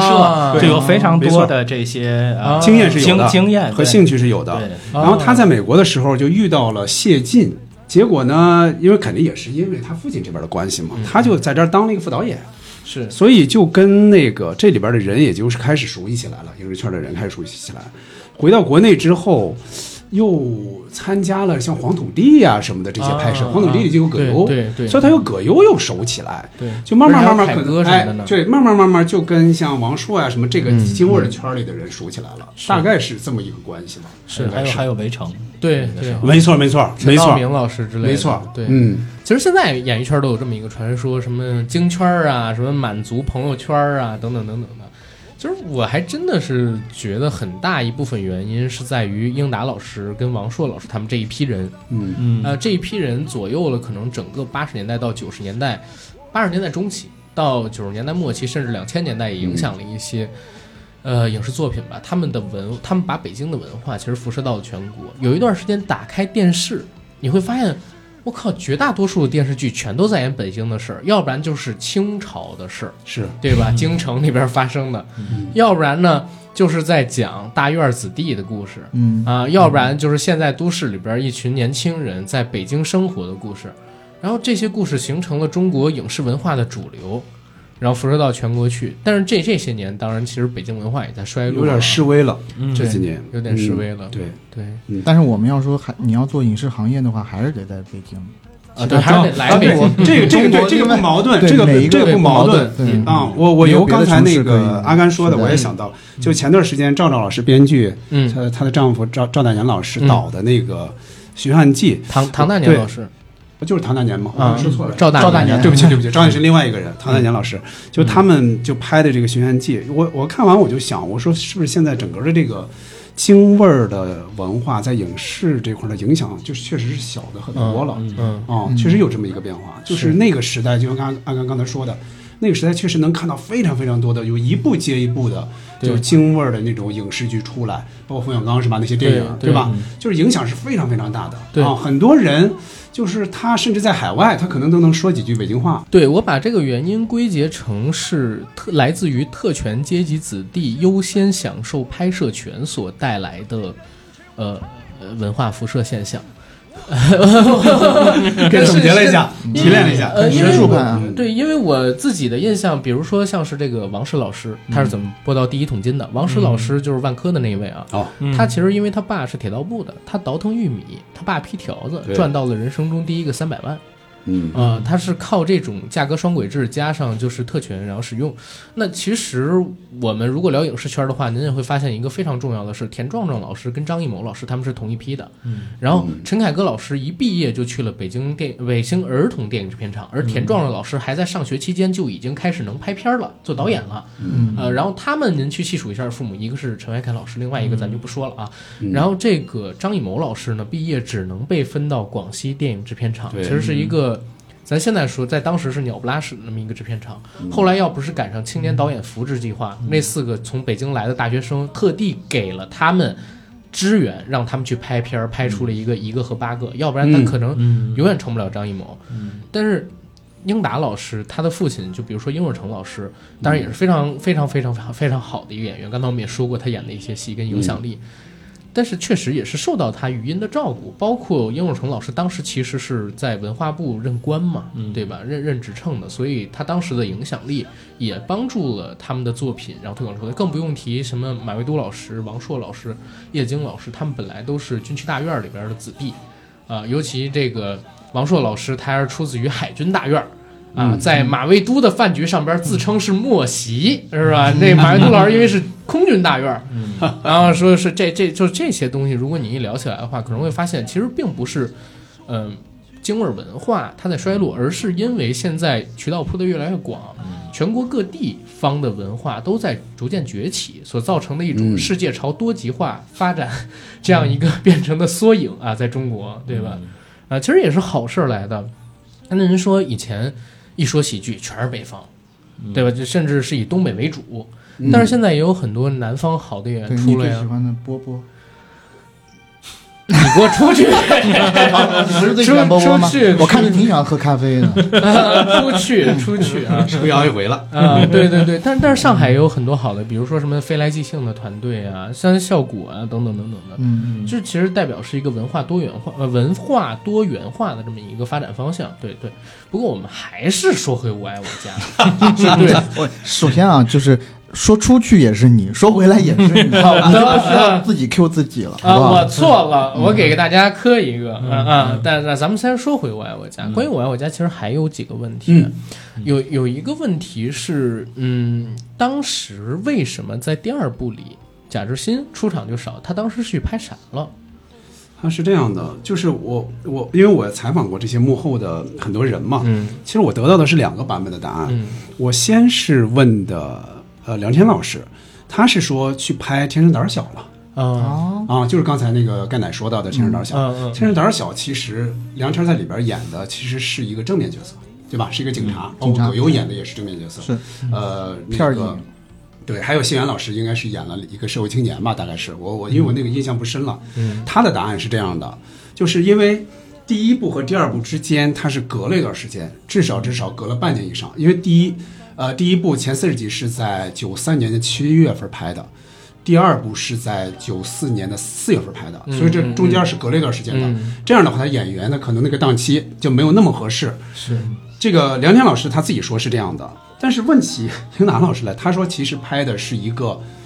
一个什么呢？一个把王朔的，就是玩的就是心跳，嗯，或者说你不是一个素人，就把这些里边给综合一下，要拍一个什么东西？我说那到底是什么呀？他甲说方乙方，对，他说是甲方乙方，对，但是呢，甲方乙方其实隔了几年的，甲方乙方其实是九七年才出来是的，对吧？第一部贺岁片嘛。但是你想想那个里边儿，反而是没有梁家什么事儿了，反而是英达老师参与了，是相当于吧啊， 是所以他这这个这个不管是什么吧，他肯定是有一个档期的问题，嗯就是他没有办法去再参与后八十集，就是没有办法深度参与了。嗯嗯但是梁家老师出现的那几集还是好玩儿，还是好玩。那后八跟十集小张回来对，他只要他出来，那后八十集还是好玩儿啊。是嗯，回来卡拉 OK 啊，对吃吃个饭啊，是吧？一顿饭花三千块钱啊，因嗯为我感觉真的 是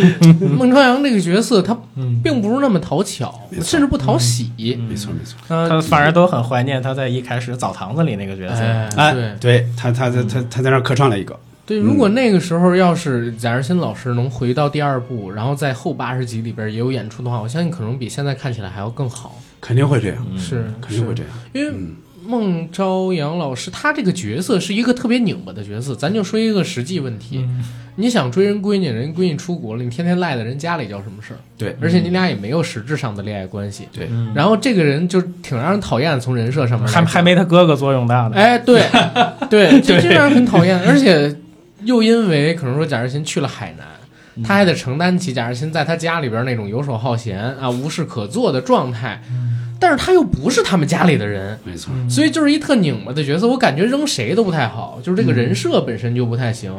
对吧他们反正琢磨后八十集的时候，他就想啊，就是他，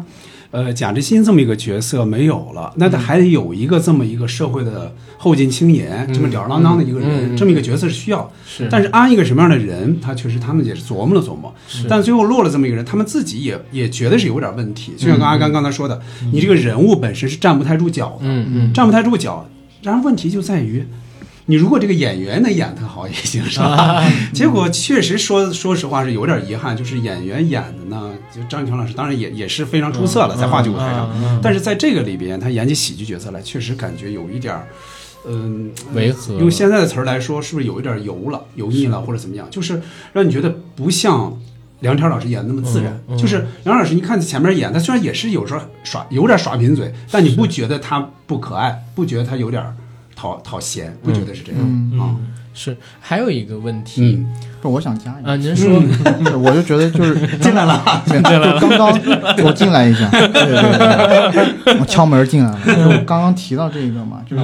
不是说有一个家庭的成员走了嘛，嗯然后要再加塑造一个角色，嗯，这个我就觉得那个时候如果跟好莱坞接上就可以了，嗯啊要向好莱坞学习啊。嗯，咋了？你看那个《速度与激情》系列，嗯随便 加随便加一些家庭成员，对不对？对不对？就速激给梁 对啊，速九，对不对？就马上就加了一个赵喜娜进哇，来我这么跟你，family，说，家庭素素鸡在我心里完全比不上外国家，真的。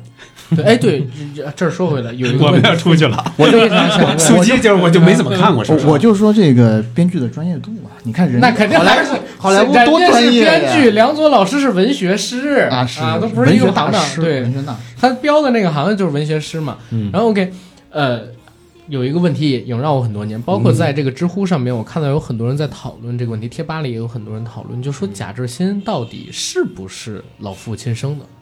啊，这个问题你们有了解过吗？嗯，杨明说两句，杨明说两句， 不不，你说这两句这这说不两句这这你这这个太专业了。你们俩知不道不 不 不不没事，我给你我给你插科打诨别的。嗯这这个这个他是这样，首先咱们从咱们从看的时候啊，就是从剧情本身来说哈，嗯，他确实有点矛盾的，这个事儿确实耐琢磨。耐琢磨在哪儿呢？就你从近亲这集里看，嗯他是有点问题的，嗯，就是而且几乎百分之百可以肯定是有问题的，嗯就是那那些诗也好，是包括长得是什么那些事儿也好长得模样也好，嗯还有就时是间还有时间点，对对，就时间也正好碰上，对吧？六二年相会，六三年出生，对吧？就是你会觉得这个事儿绝对是有，但是就在前四十集里边儿，另外一集就把它又打破了，就是原则问题那集，咱们也刚才说到，就是文姨来嘛，嗯然后文姨就说，你看。呃，一看到知心，他就说：“你看你，你跟你爸年轻时候最像。嗯”这句话说明什么呢？说明他应该是没有问题的。嗯所以这两两集其实有点矛盾。嗯嗯，呃，这个别说，别说咱们观众哈，就是、呃演员 梁天老师本人他也闹不太清，啊他也闹不太清。他演了那么多，但他稀里糊涂演下来的，他都闹不太清，是为什么？他也觉得我们看特细，跟他问问题的时候，他自己其实也不太清楚。但是是这样，我们从呃，我从幕后了解到的这个情况，其实他里边还是参照了就是剧中的一些人的，就是呃家族也好，亲友也好，这些真实的案例。其实他们想塑造出来的就是不是，啊想塑造出来的是不志是新老师不是、对，就不是。但是他原则问题里边又我不知道算是疏忽也好，还是怎么也好，还是想往回找也好，嗯反正那题那那集有点矛盾。但是如果说客观来说，他们就是要把它塑造成不是。哦，这是剧组的人，然后给您讨对对哦，OK，对嗯，你要没有补充吗？嗯有没有补？充，明啊，哥？没没没没，我我就是我突然想起来，就特好玩儿。我觉得就是今天哼郑老师给解决了你所有“我爱我家”里成长的烦恼。又 Q 了一下我烦恼，但但真的就这一集，其实给了很多人疑问，因为你就像刚才说的时间点，对嗯嗯，然后当时写的那些东西，对，然后包括都是找证回据嗯来的时候说，对，都是证据，就能说明，哎，贾志新他其实并不是富明老人的孩子，嗯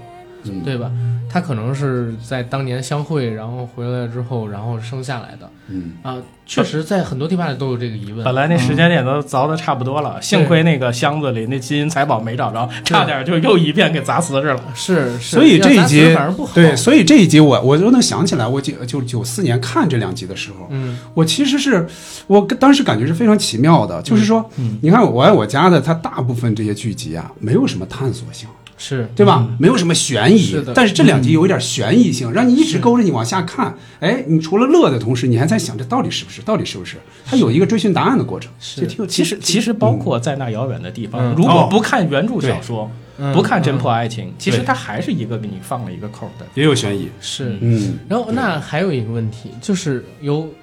有人说啊，就是我们现在看到的《我爱我家》，它和《红楼梦嗯》很像。嗯，梁左老师在创作这个剧本的时候，到底有没有就是参考过《红楼梦》的一些结构？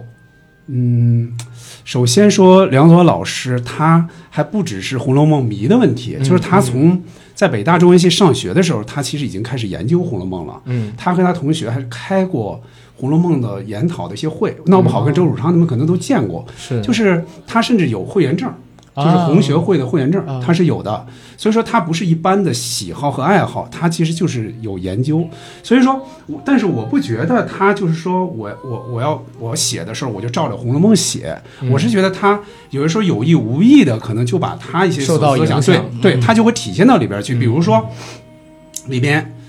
呃，姓贾这个跟他没关系，嗯，姓贾这家姓贾跟他没关系，呃老傅不是姓贾吗？对贾对对贾对敬贾贤敬嘛，贤嗯这跟他没关系，这是之前就有的，嗯这个这个这之前有很很早就辟谣了，这个不用说了。是一百二十集跟他也没关系，嗯其实不是说那个一百二十回，这一百二十集这也没关系，这是只是个巧合。巧合嗯但是有一些确实有，比如说我我吃的竟很受用，那红烧肉。啊，对，这个很多台这词是那个里边这个肯定是《红楼梦》的台词，这是嗯，但是这个台词呢又不是梁左老师写啊的，这是张悦写的。啊张悦老师，张悦老师写嗯的，但是张悦老师他肯定也看《红楼梦》，他也是根据那个来采了这么一句。把那六国泛其落他的呃六什么国六泛落国对的六国泛落对的对对这个对对应该是梁左老师写进去的。其他的比如说有一集叫《彩云易散》，就是嗯小桂小桂要当演员没当成，彩云易散这个肯定是用的就直接用的《红楼梦》里边里边的话，嗯里边还有很多，比如说什么什么也未可知，就是小嗯晴小晴表妹说什么什么也未可知，也未可知，《红楼梦》里边经常用。嗯经常用这句话，所以里边很多肯定他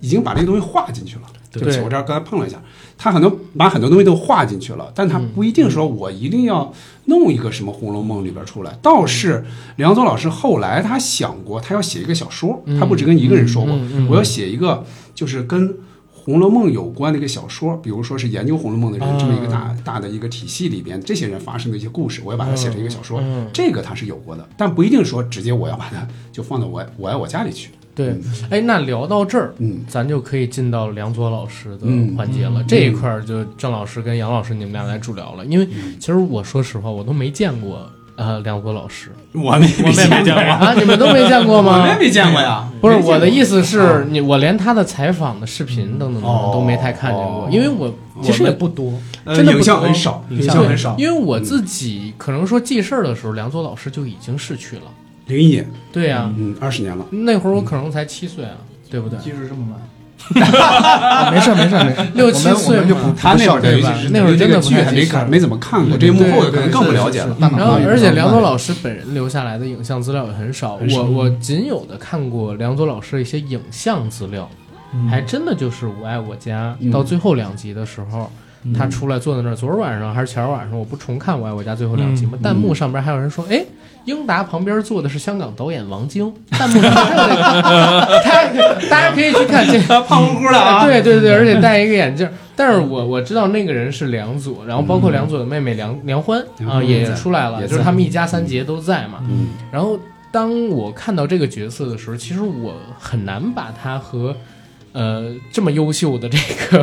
文艺作品的编剧跟创造者嗯结合关起来哦联起来，对对对，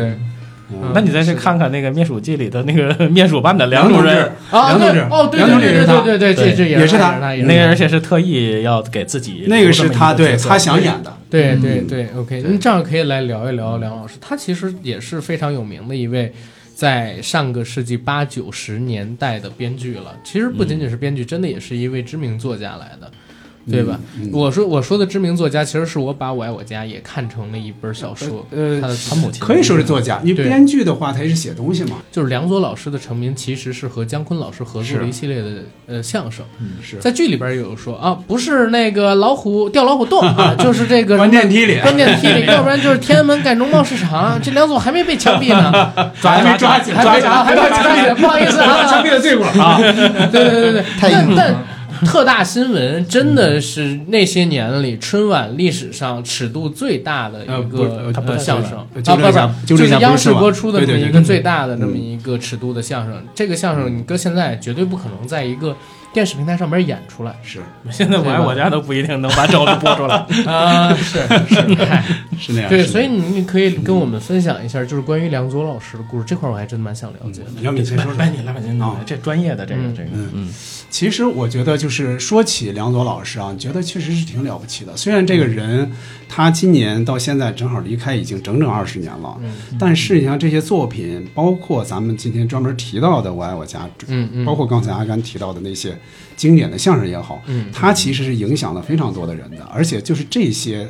他写的很多作品，他是其实是经过了时间考验，否则咱们不太可能去今天去聊这些东西。啊，包括他和姜昆老师去一起去合作那些相声，包括咱们提到的《我爱我家》，包括之后的像像是马大姐啊这些作品，嗯其实他给人的一个最大的一个印象就是跟喜剧有关的，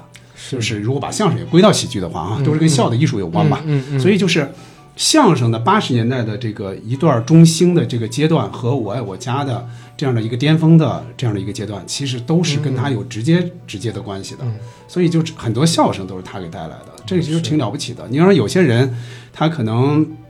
方说只能干成一件事儿，是嗯对吧？但是你像梁左的话，他其实这两件事儿都是他都干成了嗯啊，而且是，呃，在相声开始受到一定限制的时候，就是在比方春晚上限制开始多了，嗯，他就开始又投投身到情景喜剧里面，对情景喜剧结果一下就跟袁老师他们一起吧巅，峰一起了创造了一个一个巅峰，这个确实是非常了不起的。尽管他肯定是幕后的嘛，嗯对吧？所以刚才安安也说，留到留下的音像影影像资料，留下的影像资料也非常少。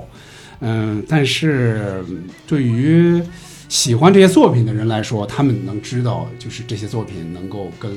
这个人有多么直接的一个关系。嗯，是是。我现在回忆梁左老师写的相声段子，我会发现他的相声段子有一个特别鲜明的特点，嗯，他的相声段，他创作的相声段子往往是以故事为中心，是一个人在讲述发生的一段故事。嗯，对吧？或者发生的一系列事件，它不是像我们现在听到的老郭的那种段子，完全不是。他完全不是老郭的那种段子。你比如说，同样是以一个人经历的一些事儿，西征梦》为代表，然后你把《西征梦》和这个，比如说《特大新闻》聊到一起去，同样是夸夸其谈的那么一个人嘛，到处吹嘛，但你能特别明显的感觉到文学素养的不同，啊，是就是那可能有可能一个是文学的思维，一嗯对个是传统的，一个是市井的思维，对对对对对对创作者的这个角度不不一样，角角度不太一一样，没有作品的优劣，只是角度的不一样。然后他这种作品其实很像，呃，怎么说呢？其实，在相声界，它分传统相声跟新相声嘛。反正我自己认为有传统相声跟新相声。你们说，新相声一般是在四九年建国之后，对，然后改良出的那些相声。当时呢，侯宝林先生还组了一个就是相声改良班感情小组，对，然后其实当时还找了知名作家，应该是老舍先生，他们来协助改良一些传统的相声。然后其实老舍先生他们创作的一些作品，您去看和嗯梁左老师他们做的，其实有一些地方观念上还有技法上能延续下来，他们其实都是用知识分子视角去做喜剧作品、去做相声段子，这其实也很有意思。知识分子视角如果去做一些喜剧化的幽默啊，这个其实是是降维的，呃是是降维的，是这样。但是前提，你得有一批特别牛逼的演员，能把他们这个呃写出来的作品表达出来。嗯比如说像是我，如果去演那个贾日新老师他说的那些台词，我不出意外一定演砸了。但你肯定很好笑呀。 对，就是就是当成笑话演嘛，对吧？就是他对表演的要求特别高，因为你得理解，你得理解他里边说的这些东西到底是什么意思。你搁一个一般演员，怎么能够把刚才就比如说郑老师说跟《红楼梦》里边能切上那些词儿的关系，他用自己的表演给演出来呢？对吧？他如果没看过《红楼梦》，不知道这个原台词来自于哪儿的，他没有这个文学素养的，他怎么演出的这些台词的精髓？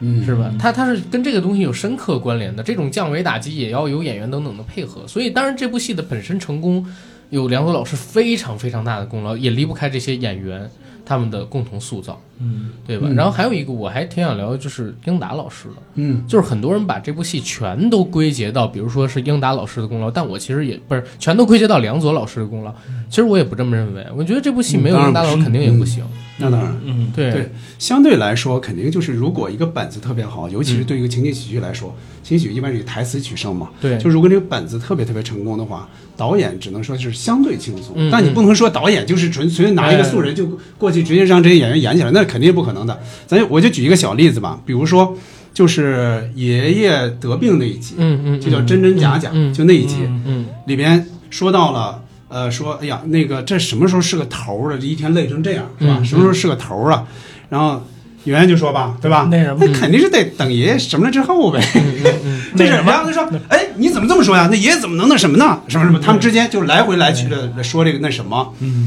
这个其实就是英达老师加进去嗯的，就是在原来那个本子里边，这个这个包这个小包袱是没有的，嗯啊，包括就是这些演员，哎，你你先说什么后说什么，表情啊什么之类的，那这个英英达老师肯定是发挥了非常非常重要大嗯的作用的，就是因为这个很多集里他也挂了共编嘛，编剧嘛，吧他也对，挂了没错编剧没错，就是前四十集里边很多，其实，在梁左老师进组之前，他英达英壮他们哥俩已经开始写起来了，是啊，已是经写起来了。对，所以他自己本身作为一个导演，肯他定其实是是对在这部剧呈呈现那个节奏，没就是错把这没些错文本包括最后两集，刚才呃阿甘就是反复提到的一百一一十九和一百二十集这两是集的，这两集最早其实是在来的稿子里边是梁左老师放开不用的，就放到一边了。嗯呃，但是英达老师看到，哎，说你这个戏中戏这个路子是对的，嗯嗯就对吧？我对不知道你们对第一遍看这个前这两集是什么感觉？我当时看的时候惊了，我是吃惊了。哦，我说原来这帮人都是活着的，是现实中有这一家人，是是我也这是很带入奇这个妙的一种。对，这个戏中戏的这个路子是英达老师发现，他说这个可以用，嗯，可以用。嗯然后他是把这个本子整个写了，大概写了一遍，然后后来梁左老师才加进去，说什么嗯找那个。大白胖子要 钱，要美元，这这是后来梁左一老师比加进九去折所以说算，哎，他们肯定是互相结合的一个过是程。是这是杨老师当然他他对梁左肯定是非常非常尊重的，包括他不止在一次的这个这种聚会里边说，他说其实我们这个戏其实是梁左老师的戏，我们都是帮忙嗯的。他我相信他也这也是心里话，但是这不能否认他的一个也非常是有非常大功劳的一个贡献，对也是不有用功说。再再想一下那部剧里头，他们一家子去到那个学校，那可能也是银幕上第一批戴口罩的。啊对，你看那个口罩还是那种大纱布的，特厚的那种，对对吧？对就医疗口罩。那那对吧个那个口罩我还小时候戴过，对对，医零疗三年非典的时候戴的就是那种口罩，啊对03年对而且这种一般劳保啊，或者就是对就是一大厚厚兜那的个纱厚布厚的，啊，厚厚戴的，完不就不怎么洗透气儿，对没错对没错没可以错可以反复说，预言预言正好是啊又一个预对言对对对对，正好是一个大轮回是那过样来是那的样。而且，嗯，其实说到这儿，还还还可以，咱们再聊一聊，嗯为什么现在就没有那么好的情景喜剧了，对吧？这一块儿其实我觉得能聊很多。A D，你正好还在，就比如说啊美国待过， ，OK，你不要乱瞄了，好吗？ 好吗？就是你正好还在美国待过。其实美国其实现在是我在用整个我的眼睛捕捉美。好 吗啊，好的。我是一个美的 发现师。好的，好的，好的。整个美国其实是要不现在美国那个情景 丑喜剧国，的那是一丑国，我得我得我得纠正你，那是丑， 那现在是恶之花开遍的土地。 你行了，你也长零元购。然后我们先说这个正经事儿啊，就是真嗯的，你既然在美国生活过，然后你又是在美国学电影的嘛，嗯，对吧？美国其实是现在情景喜剧的一个怎么说呢，算是佳作频出的这么一个国家吧。嗯而且其实我自己最喜欢的几个情景喜剧都是来自于美国，嗯像什么《老爸老妈妈史》嗯老友记》老友《记成长的烦恼》，嗯对吧？然后你可以跟我们聊一聊，比如说你觉得为什么美国可以嗯一直频繁的，然后以一个有频次的状态出产出情景喜剧的佳作，而中国《我爱我家》它就是一个巅峰了。然后之后也可以让郑老师和杨明老师你们来分享分享，你嗯们认为为什么《我爱我家》它是中国的巅峰之后就没有了？嗯，首先来讲，其实美国这些年每一年其实都有一两部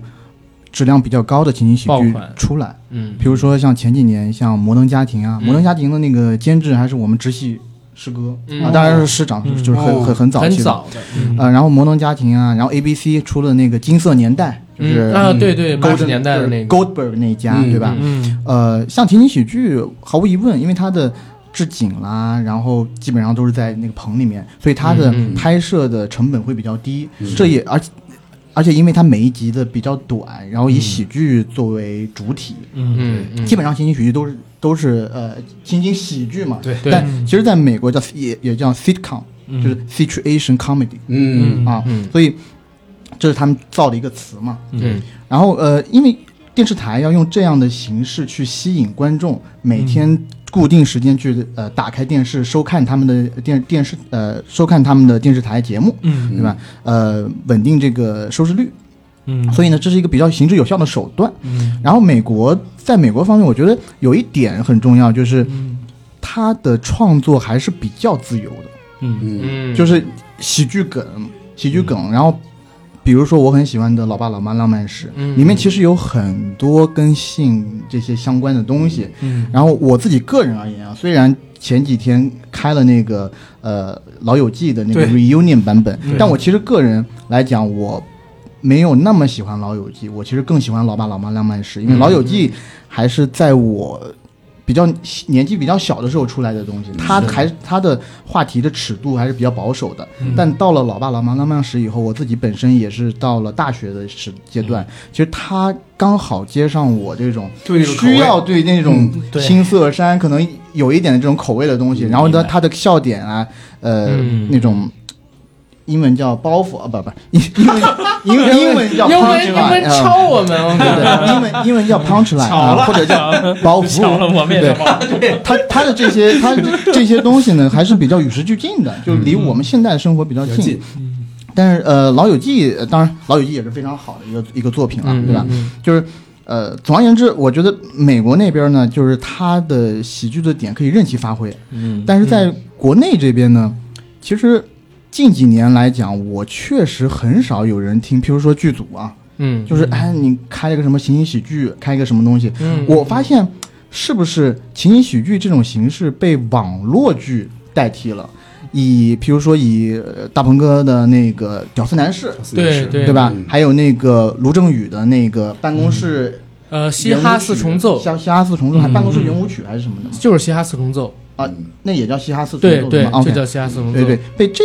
被这一类网络上的东西给给替代了，嗯而很少有正规的大的公司电视台去出这种精品，或者去找一批找一批这种特别专业的这种老艺术家嗯来嗯去做一个精品的情景剧，嗯取而代之的是这种网络生态下的网生内容。嗯，它以更低廉的价格，嗯，然后去可能没有那么专业的表演，嗯完全是以这种比较草根的故事取胜。以类我在我看来啊，可能像《四平青年》这种剧，或者像毛片啊这种剧，嗯它的成本也很低，虽然不是在不是固定在一个那个情景之下的，嗯但我也感觉它算是我国现在某种形式形某种呃，它也算是我国现在某种意义上情景喜剧的变种。你刚刚提到我，我突然有这个想法，我当然不知道是对不对啊，嗯就是好的喜剧编剧的稀缺，因为啊，对好的喜剧编剧可能都去拍大电影了，而且他写一部电影的价格都很高，是不是有这群人可以去写？就是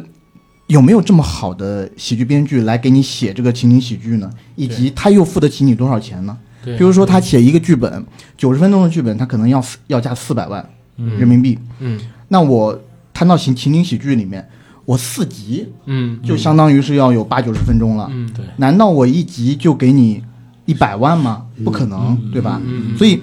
我觉得可能在这方面限制了它。所以我近期来看到比较好的这种，也它不能算情景喜剧啊，就是那种好的短喜剧短片嗯的形式都。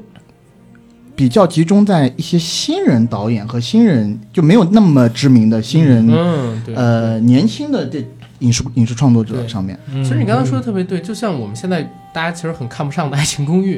但你要知道，《爱情公寓》的这个导演汪远跟韦正，嗯，他们两个人其实是《爱情公寓》整个 IP 的把控者，嗯所以他们既做编剧又做导演，这个剧的收入基本上都是他们，所以他们才能一直做这个东对，西。而且他那个《爱情公寓》一出来，应该就是在网上吧？不是，不是最早是他们那会儿为网了剧还没成没对没成型没呢，有我记得好估，我记得我是在土豆还哦是不在不优不酷上看是的，这个样子。是在最电视早上他们是真的给一个叫做《爱情公寓》的那么一个企业打的做广告对打的广告哦嗯做那么一个片子。哦当然了，这个无所谓。我们还是说回情景喜剧《我爱我家》为什么是巅峰这上面来。嗯呃，你觉得《我爱我家》是巅峰，是因为好的编剧，然后我当时的市场可能还没有像现在这个样子。我觉得是好的编剧吧。然后，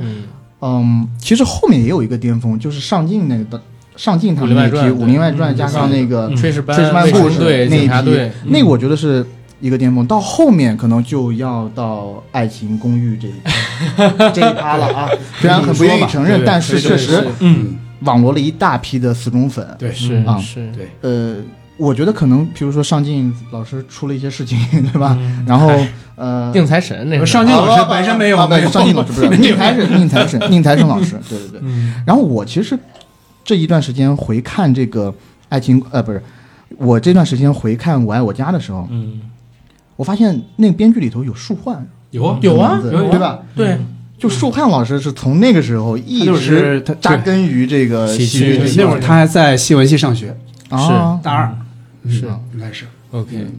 所以就是现在舒焕老师都去做电影了，他的《鼠胆英雄》不愧为是一部佳片呐。而且他也在做网剧啊，就是德云网社的总编剧是他，是是嗯是嗯 OK。 对，然后两位再来聊一聊，就刚才 AD 从这个他自己的层面上面聊一聊，为什么认知《我爱我家》会是一个不可逾越的巅峰？两位再来聊一聊。好，明说，首首先，我觉得那个时代人都很慢，嗯就是笑点或者就是对一个事情的接受能力，他是可以接受娓娓道来来做一件事情，或者去接受一个观念的。你把它带进那个情境里，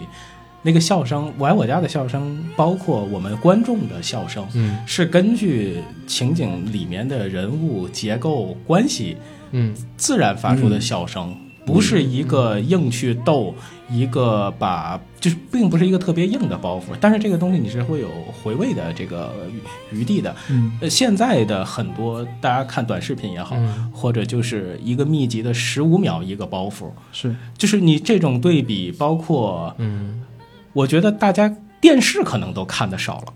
那个时候，电视是一个非常重要的，不管是传播还是嗯是收看的一个载体。大家全家人一起看电视，这个真的是剧里还是剧外，大家都是这样的一个感受。对可是很多年轻人现在看电视的都很少，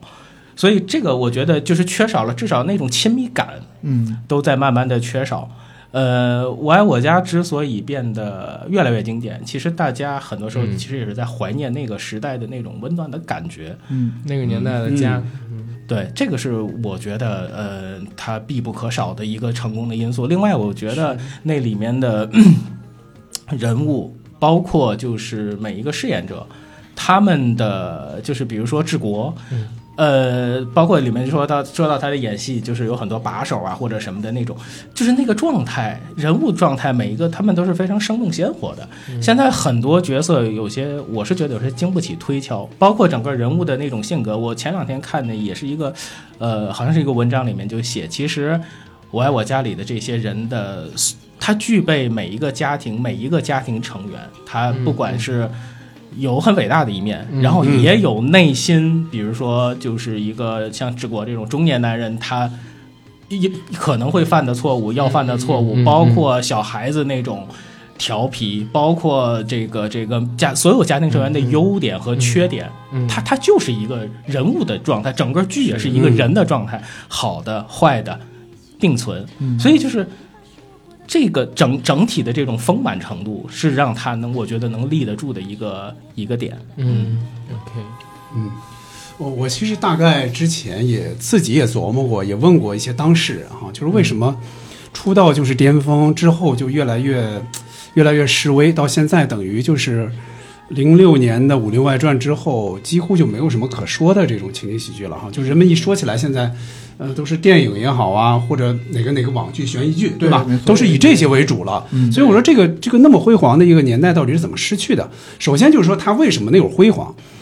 首先有这个剧本了，对吧？就是梁左老师，包括其他老师，这个剧本，这个肯定是非常非常扎实的，太难得太难得的一个剧本了，这个肯定是。再一个呢，我是觉得刚才咱们其实也不止一次提到了，就是他之所以请来那么多演员，现在感觉有点高不可攀的一些演员来演，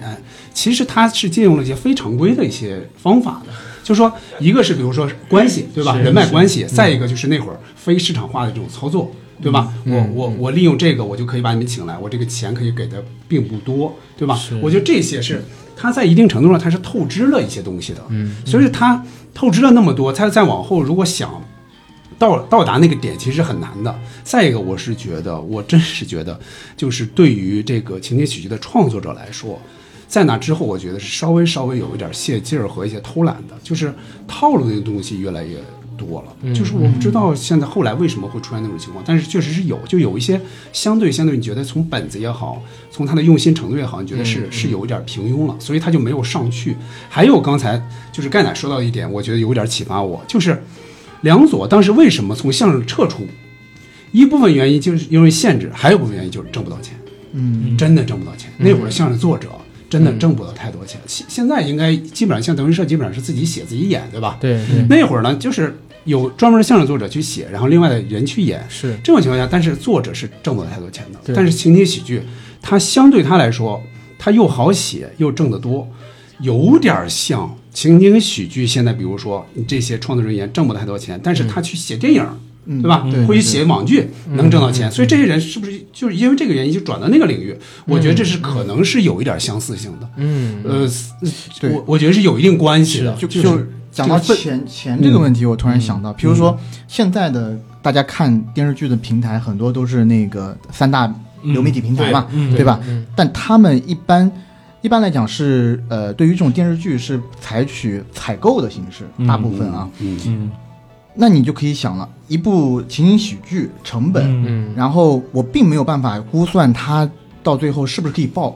所以它采购价可能不会那么高。嗯而如果一个好的喜剧编剧过来去，呃，来写这个情景喜剧的话，嗯相较而言，他的那个薪资肯定也不会特别高的。但是我反到电影这边来，嗯反正电影是一个赌博嘛，嗯嗯而且好的喜剧电影，一个好的喜剧编剧，他的那个呃，那个那个那个酬金啊，可以变得特别特别高。是所以我相信两、两个相较之下，如果我是喜剧编剧的话，为了挣钱，我们现在说为了挣钱，嗯我肯定会去选那个电影这块儿去。没错，嗯没错。呃，刚才甘奶说这句啊，我我也想起来，比如说梁左老师，他其实那会儿哈、相对来说编剧给的是相对多的，但是但是你想，比起现在的来说，那还是不行。比起电影的编剧来说，吧，尤对尤其是比较知名的那些编剧来说，那会儿到什么程度？梁左老师还得就是到了呃，我爱我家是前面嘛，到了后来闲着马大姐的时候，几乎都是他写的，而且一天一集，一天一集那么写。你想想这个对于对于编剧的这个透支，那太大太大了。如果他如果比如说那一集可以拿到相对来说是吧很多很多钱的话，那这可以不这样写呀、嗯不不这样频率的写，那我我可以稍微有一点积淀之松后一点对，再没写。错没错。那个那个作品的那个那个那个厚度对，会肯定起来是肯定是比这个要高的。是嗯是，是，所以如果如果我说为什么就是我爱我家是个巅峰的话，我觉得其实能聊的问题特别多，但其实要从更大的角度上面来聊，我觉得有几个事儿。第一个事儿是九十年代之前，电视在国内没有完全普及，或者说没有大规模普及。然后那个时嗯电候视机是吗？电视视机机，嗯对，然后那个时候就是国内做影视剧作品的也不多，因为中国第一部电视剧好像是叫做《敌营十八年》电视连续剧，第一部电视剧不是它，但第一部电视连续剧是《敌营十八年》，嗯那其实也不是多少年就有的东西。然后在央视的主导下，他们做了一批但民营公司制作的这种剧。像《我爱我家》的这种，嗯其实那个时候刚推出没有几年。对，然后那个时候九十年代的时候，我们不得不承认的是，整个的民族情绪也是一个很激昂的状态，对吧？这种激昂的状态，我我一直认为到零八年形成了一个巅峰， 啊，对，是你们觉得有问题吗？当当然了，中间九十年代末的时候，可能因为某些事情，我们我们有有有过一些受挫啊之类的，对。但是在九整个九十年代，其实是你说文化也好，还是说民族情绪也好，是属于一个积极向上，每天好像我们的日子都会变得更好一些的这样一个状态。而且九十年代的时候，相对而言贫富差距还不大，嗯嗯，那就是你感受到的东西，呃，你比如说你是权贵阶层，或者说你是平民老百姓，其实没有太大的差别，是的，享受到的东西没有太大的差别，它不像现在一样。所以你，呃所以这是可能是一方面。第二一个问题呢，就是我们刚才说到，整个的中国的影视工业体系在当时没建立起来，就大家拿到的片酬其实都差不太多的。整个大陆九十年代的时候，你你说宋丹丹老师对跟嗯贾玲他们可能就是什么贾玲，关就是联关玲他们可能拿到的工资差别没有那么大。对嗯，但是现在您再说，你花差不多的价钱去请宋丹丹老师跟请这个关凌老师再演一部戏，那不太可能，并不现实。是，而对且吧这么长的时间，啊对，而且这么长是两年多去做这么一部戏，嗯真的不现实。这是第二个问题，就是你很难在以一个相对 OK 的价钱去请到那么多牛的演员了，对吧？然后又有刚才我们说到的这么一个编剧的问题，然后最根本的问题其实是你刚才提到的那个创作自由度的问题。我们回到开始说的那点，就是你要做一个喜剧，你要推翻规范嘛，就是讽刺嘛，然后结构错位等等等等，技巧上的东西都可以，演员啊、拍摄技巧什么的，我们去弥补。但是做情景喜剧的核心是本子，有几个说情景喜剧我们是为了看外星人大场面什么这个那个的嗯，这东西去的呢？那肯定是为了看包袱啊，看剧本啊，对吧？但是你剧本上边你政治不能碰，性不能碰，然后宗教不能碰，就所有推翻规范的东西，大部分都是不能碰的。像《我爱我家》，我现在回过头去看，那么多针砭时弊的东西，刚才我们说到那些台词，“问苍茫大地，谁主沉浮”，怎么能够过大江？你要说了怎么能够过大江，你怎么能够播出呢？对吧？就跟现在你怎么能够播出呢？就是当我们的这些创作者们越来越束手束脚，再加上因为市场化，我们可能有有有，呃，更赚钱的一些渠道，好编剧都跑到那边去了，会导致我们的喜剧现变成现在这么一个境地。这种事儿其实，在两千年代初的时候还好，所以你看，还有像什么炊事班的故事，他们这种来自于，比如说呃文工团嗯这样的团队做出来的情景喜剧出来，但是随着呃，可能我们的影视行业在腾飞，然后越来越多的热钱涌进来，然后我们开始逐步的建立起一套体系，但是这套体系用很奇怪、很拧巴，一个头儿在在华尔街，另外一个头儿还刀耕火种呢，它就形成了现在这么一个怪现象。你说未来会不会，呃，我们也发展出一套完整的，类似于欧美已经成熟的那种影视工业体系的时候，出现一个呃流水线式的，然后每隔一段时间会有佳作出来的情景喜剧？啊、这么一个状态，我觉得也会的，但是可能还需要很长的一段时间。在这段时间里边，不仅仅需要工业的一个支撑，还需要我们的呃创作者，呃，需要我们的这个嗯呃观众们转变心态，然后需要我们的创作环境有一个变化。嗯啊、共同的作用力下才能促成这个事儿出现，否则的话，我相信大家看到的东西依旧还是像什么《斗罗大陆》比较多， 是吧？《择天记》比较多，等等等等的东西。对还有其实有一点就是这种陪伴感的东西，就是啊对国国外的情景喜剧，包括日本的很多电影，其实一年一个，嗯，银次 郎对银银次郎的故事嗯一拍是拍到是五十，就就是这种。以其实情景喜剧的属性有一个陪伴陪的伴作感用，是陪我们一起长大，也也谢谢那些成长做的不好的，才让我爱我家才能一直这么 陪伴我 们。嗯是是是，所以如果呃做一个收尾的话，我们来玩个游戏好嗯了。呃，然后我们出几个问题，嗯啊、然后让这个，嗯，让我们听众朋友在评论区里评一下，好不好？看他们能不能答出来嗯，啊、然后一人想一几个，想一个也行，想俩也行，但别想太多啊。咱们先出，我先出啊。嗯，第一个问题是，老胡的父亲是谁？啊、是干什么的？嗯胡学哎，对，胡学范的父亲是谁？他姓什么？哎，我看看评论区里边有谁能答出来。老胡的父亲是谁？姓什么？好，OK，这是第一个问题。第二个问题，亲家母到俺家的那一集里边儿，当时呢给呃老傅同志介绍了一个那叫什么女青年，那个女青年年纪有多大了？哎，大家给我回答一下，就这两个问题。然后你们你们应该都知道吧，对吧？啊，梦想嫁高干子弟，结果嫁不了的那一位，是哎，这儿我提了两个问题，嗯，咱们啊谁想到谁说吧。那就那那就正好，今天今天录音这个时间点也很好玩儿，我就留一个开放式的哈，因为播出那年是九四年，嗯嗯嗯啊，然后那年也是世界杯年，嗯，那么一会儿我们的男足又要冲击世界杯，啊，对对对 问咱加们油就加油咱们就问一下，在在假如先给朝鲜队加油的时候，我们今我们中国队能不能出出现这次世界杯？哦，这能一不次啊，至至少能能不能冲破四十强？我们对他们的要求真的不能太高了。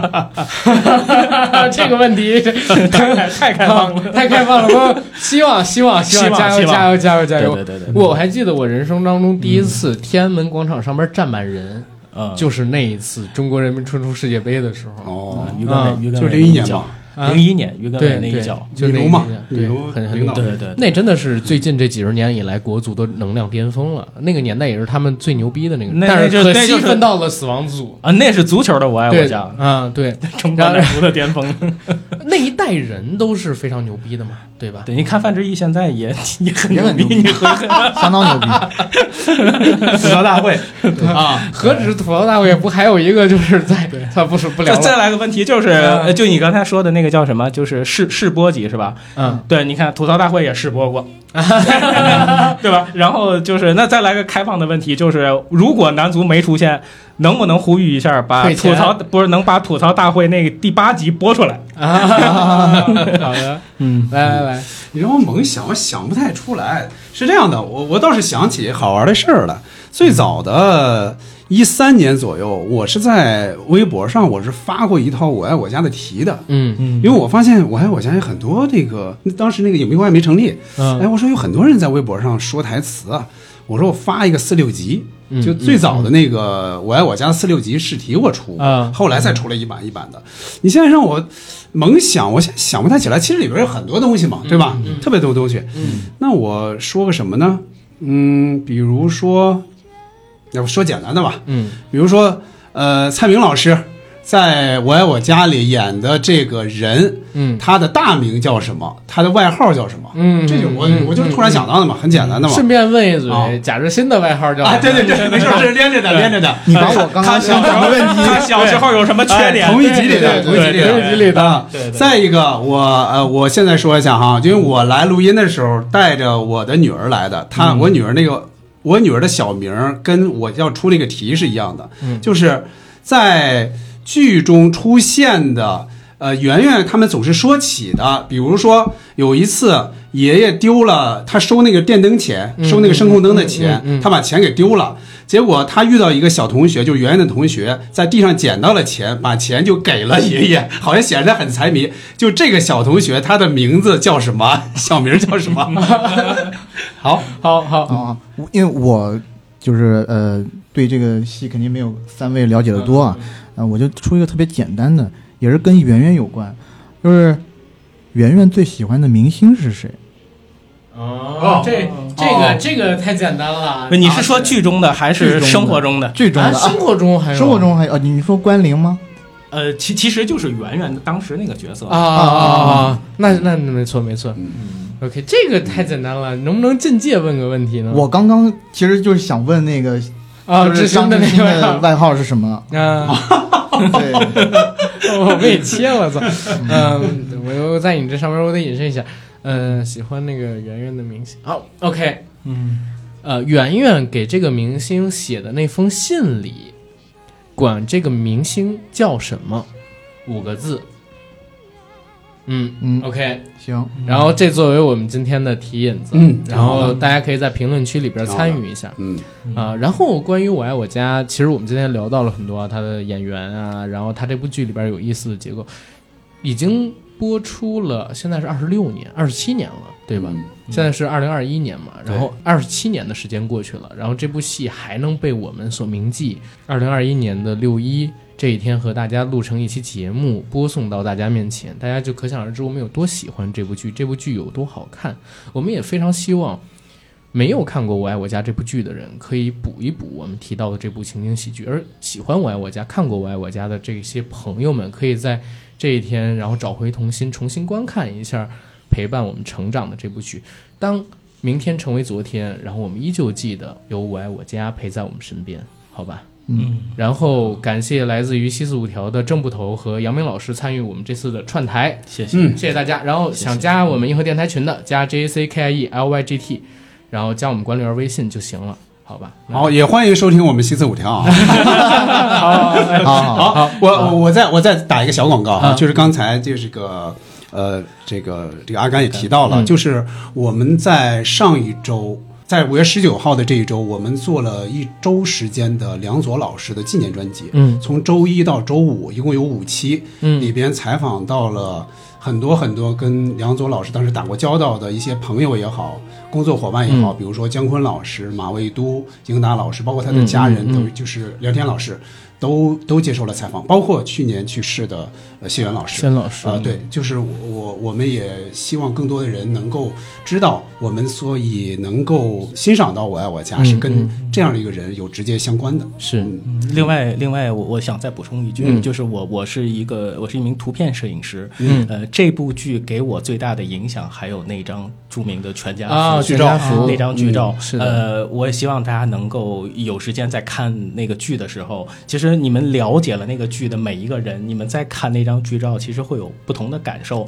而且就是不同很多的回忆节目里面也有让这些主演在站到相一起对团圆的时候拍过的合影，嗯对，大家可以通过那个两张照片的对比，其实情绪上是会有一些起伏的，对，嗯，所以也希望大家呃能够珍惜这些带给我们欢乐的这些时光，也珍惜家庭的这种温暖的感觉。嗯嗯，嗯好，嗯，嗯，AD，啊，我还讲接着补，接着去补。 刚看二十题，对对对对对对哎，对我我这样我说一点啊，我我我看到那个我字我我是没怎么看过《老友记》，我从昨天开始看《老友嗯记》了。然后有人就给我回复说，我太羡慕你了，你居然二百多集都没看过，从头看，太幸福了。包括我们去年就刚刚才阿甘提到的那一啊啊嗯场，就是我所谓主持人啊，我就是主持的那一场线下的那些小活动。有一个观众说老老老家迷啊，他说他最后两集没有看，从来没有看过呃，，这个一太一厉害了九当跟场一当二零，对他专门留着没看，他不看就意味着这个我爱我家还没有结束，啊他不 想接受。就他不看到结局，就相当于不看到结局。 这而个很且了不起而且那天英达老师在拍广告的时候，就是我通过镜头，通过长焦，就是对在那个卡板嗯的 前面写个一百二十一的时候，我浑身鸡皮疙瘩都起来了。 啊，对对对对对对，嗯， 好，呃，最后把这尾还得 再再再收一 下。好，那我再 说一下，再说一下，再说一下，啊嗯嗯，嗯，我说什么来着呢？你投资多拍几个嗯中国最优秀我的问你，人我问你，啊我问你，真是动真真是是，嗯呃，我就希望大家在六一这么一个开心的时刻，可以大家都可以找回儿时最欢乐、最难忘的记忆吧。玩小黄河的那段时光，啊，对，小黄盒也是我们的一个主力的商品啊。对对。然后谢谢大家吧，能在六一时间里边抽出了大概两小时听我们这期节目，嗯，然后跟我们一起回忆一部二十七年前的剧，对吧？非常感谢大家。那我就别做一个那么正常的收尾了，我们每个嗯人说一个《我爱我家》里边的标志性台词，然后好做啊收尾吧。嗯，好啊啊，然后我我我来想等会儿，我想我先想一下啊，咱们咱们咱啊们都口头说了。禅什么的嗯啊，别都说一样的。嗯，呃，我我对我我对，稍等，我想咱一下啊咱不商量，不商量，看能不能形成默看能契不。能啊，呃，或者说你你觉得被占了，就赶紧想下一句对，就行了。对谁先说谁您先说。先，您先，您先 说。不是我我我想一个。那那政府府头都先说好玩的。 嗯我我说我说一句吧，不不是那么有名的，但我觉得特别好玩。嗯，所有的鱼都是冲着我的面子来的。 啊，是这这我这我也补这我也补到了这这我们尽量都说前四十集，对吧？ 我因为我确实更钟情前四十集。嗯嗯，三十四十集还是要更好看一些。OK，杨老师，哎，我我知道，我上那那上我上我我你先先来来，你我先先来，我先想一下。 搞什么搞嘛？搞什么搞嘛？就这句话是我印象最深的一句 话，几乎每一集都会有。 就是老傅一急就来这哎对句，对，嗯老傅每集都得有。艾迪，你来一句。 啊，我还是喜欢那个亲家母嗯啊，他讲的一句话，就是我觉得挺有意思的，一嗯个特别经典的排比句啊，说抗日战争您扛过枪，解放战争您负过伤，抗美援朝您跨过江，是忆苦思甜你吃过 糠。不像是不是？ 不像， 啊， 那是你应该还是作为一个问南方人不太苍行茫大地啊，那再来水主沉浮，哎，啊。问苍茫大地，谁主沉浮？嗯我们我们我们，我们不说谁说，我嗯们不管谁管。我我我能想到哎的一句我很喜欢的台词是，呃，就是回第十六集《回我爸一道》里头，嗯就说这个早晨自由市场买肉，嗯，早晨的市场的肉新鲜呀，我这还没到那地儿呢，就听你，哎，我这还没到宰猪的地儿呢，就听见你爸爸叫唤了啊， 于大妈的，于大妈，于对大妈，于大妈，另另外再做广告，就是嗯我们也会近期会推出一档于大妈的访谈。哎呦，这对，是样这子老样，师是这样，吗？嗯呃，是这样，呃，你们不一定讲进去，咱们可以自己说，自己自己说呃，是五呃，就是五月的二十，呃五月二十三三号或吧者，二十六，五月二十三号是扮演于大妈的这位老演员，就北京人艺的老演员嗯嗯金雅琴老师嗯去世五周年。嗯因为我那会儿是采访过她的，我想把她的录音作为哦后期的剪剪出了一辑，期作为一个嗯纪念她的一期节目。啊哎这太有意义了。太有意义了。好，嗯然后我们今天可以录到这儿。好，好，嗯谢谢大家，我是阿根，我是 AD 干奶。我是捕头。我是杨明，拜拜。拜拜，谢再谢见大家，拜拜拜不知道什么时候学会了走路，什么时候学会了哭。不知道什么时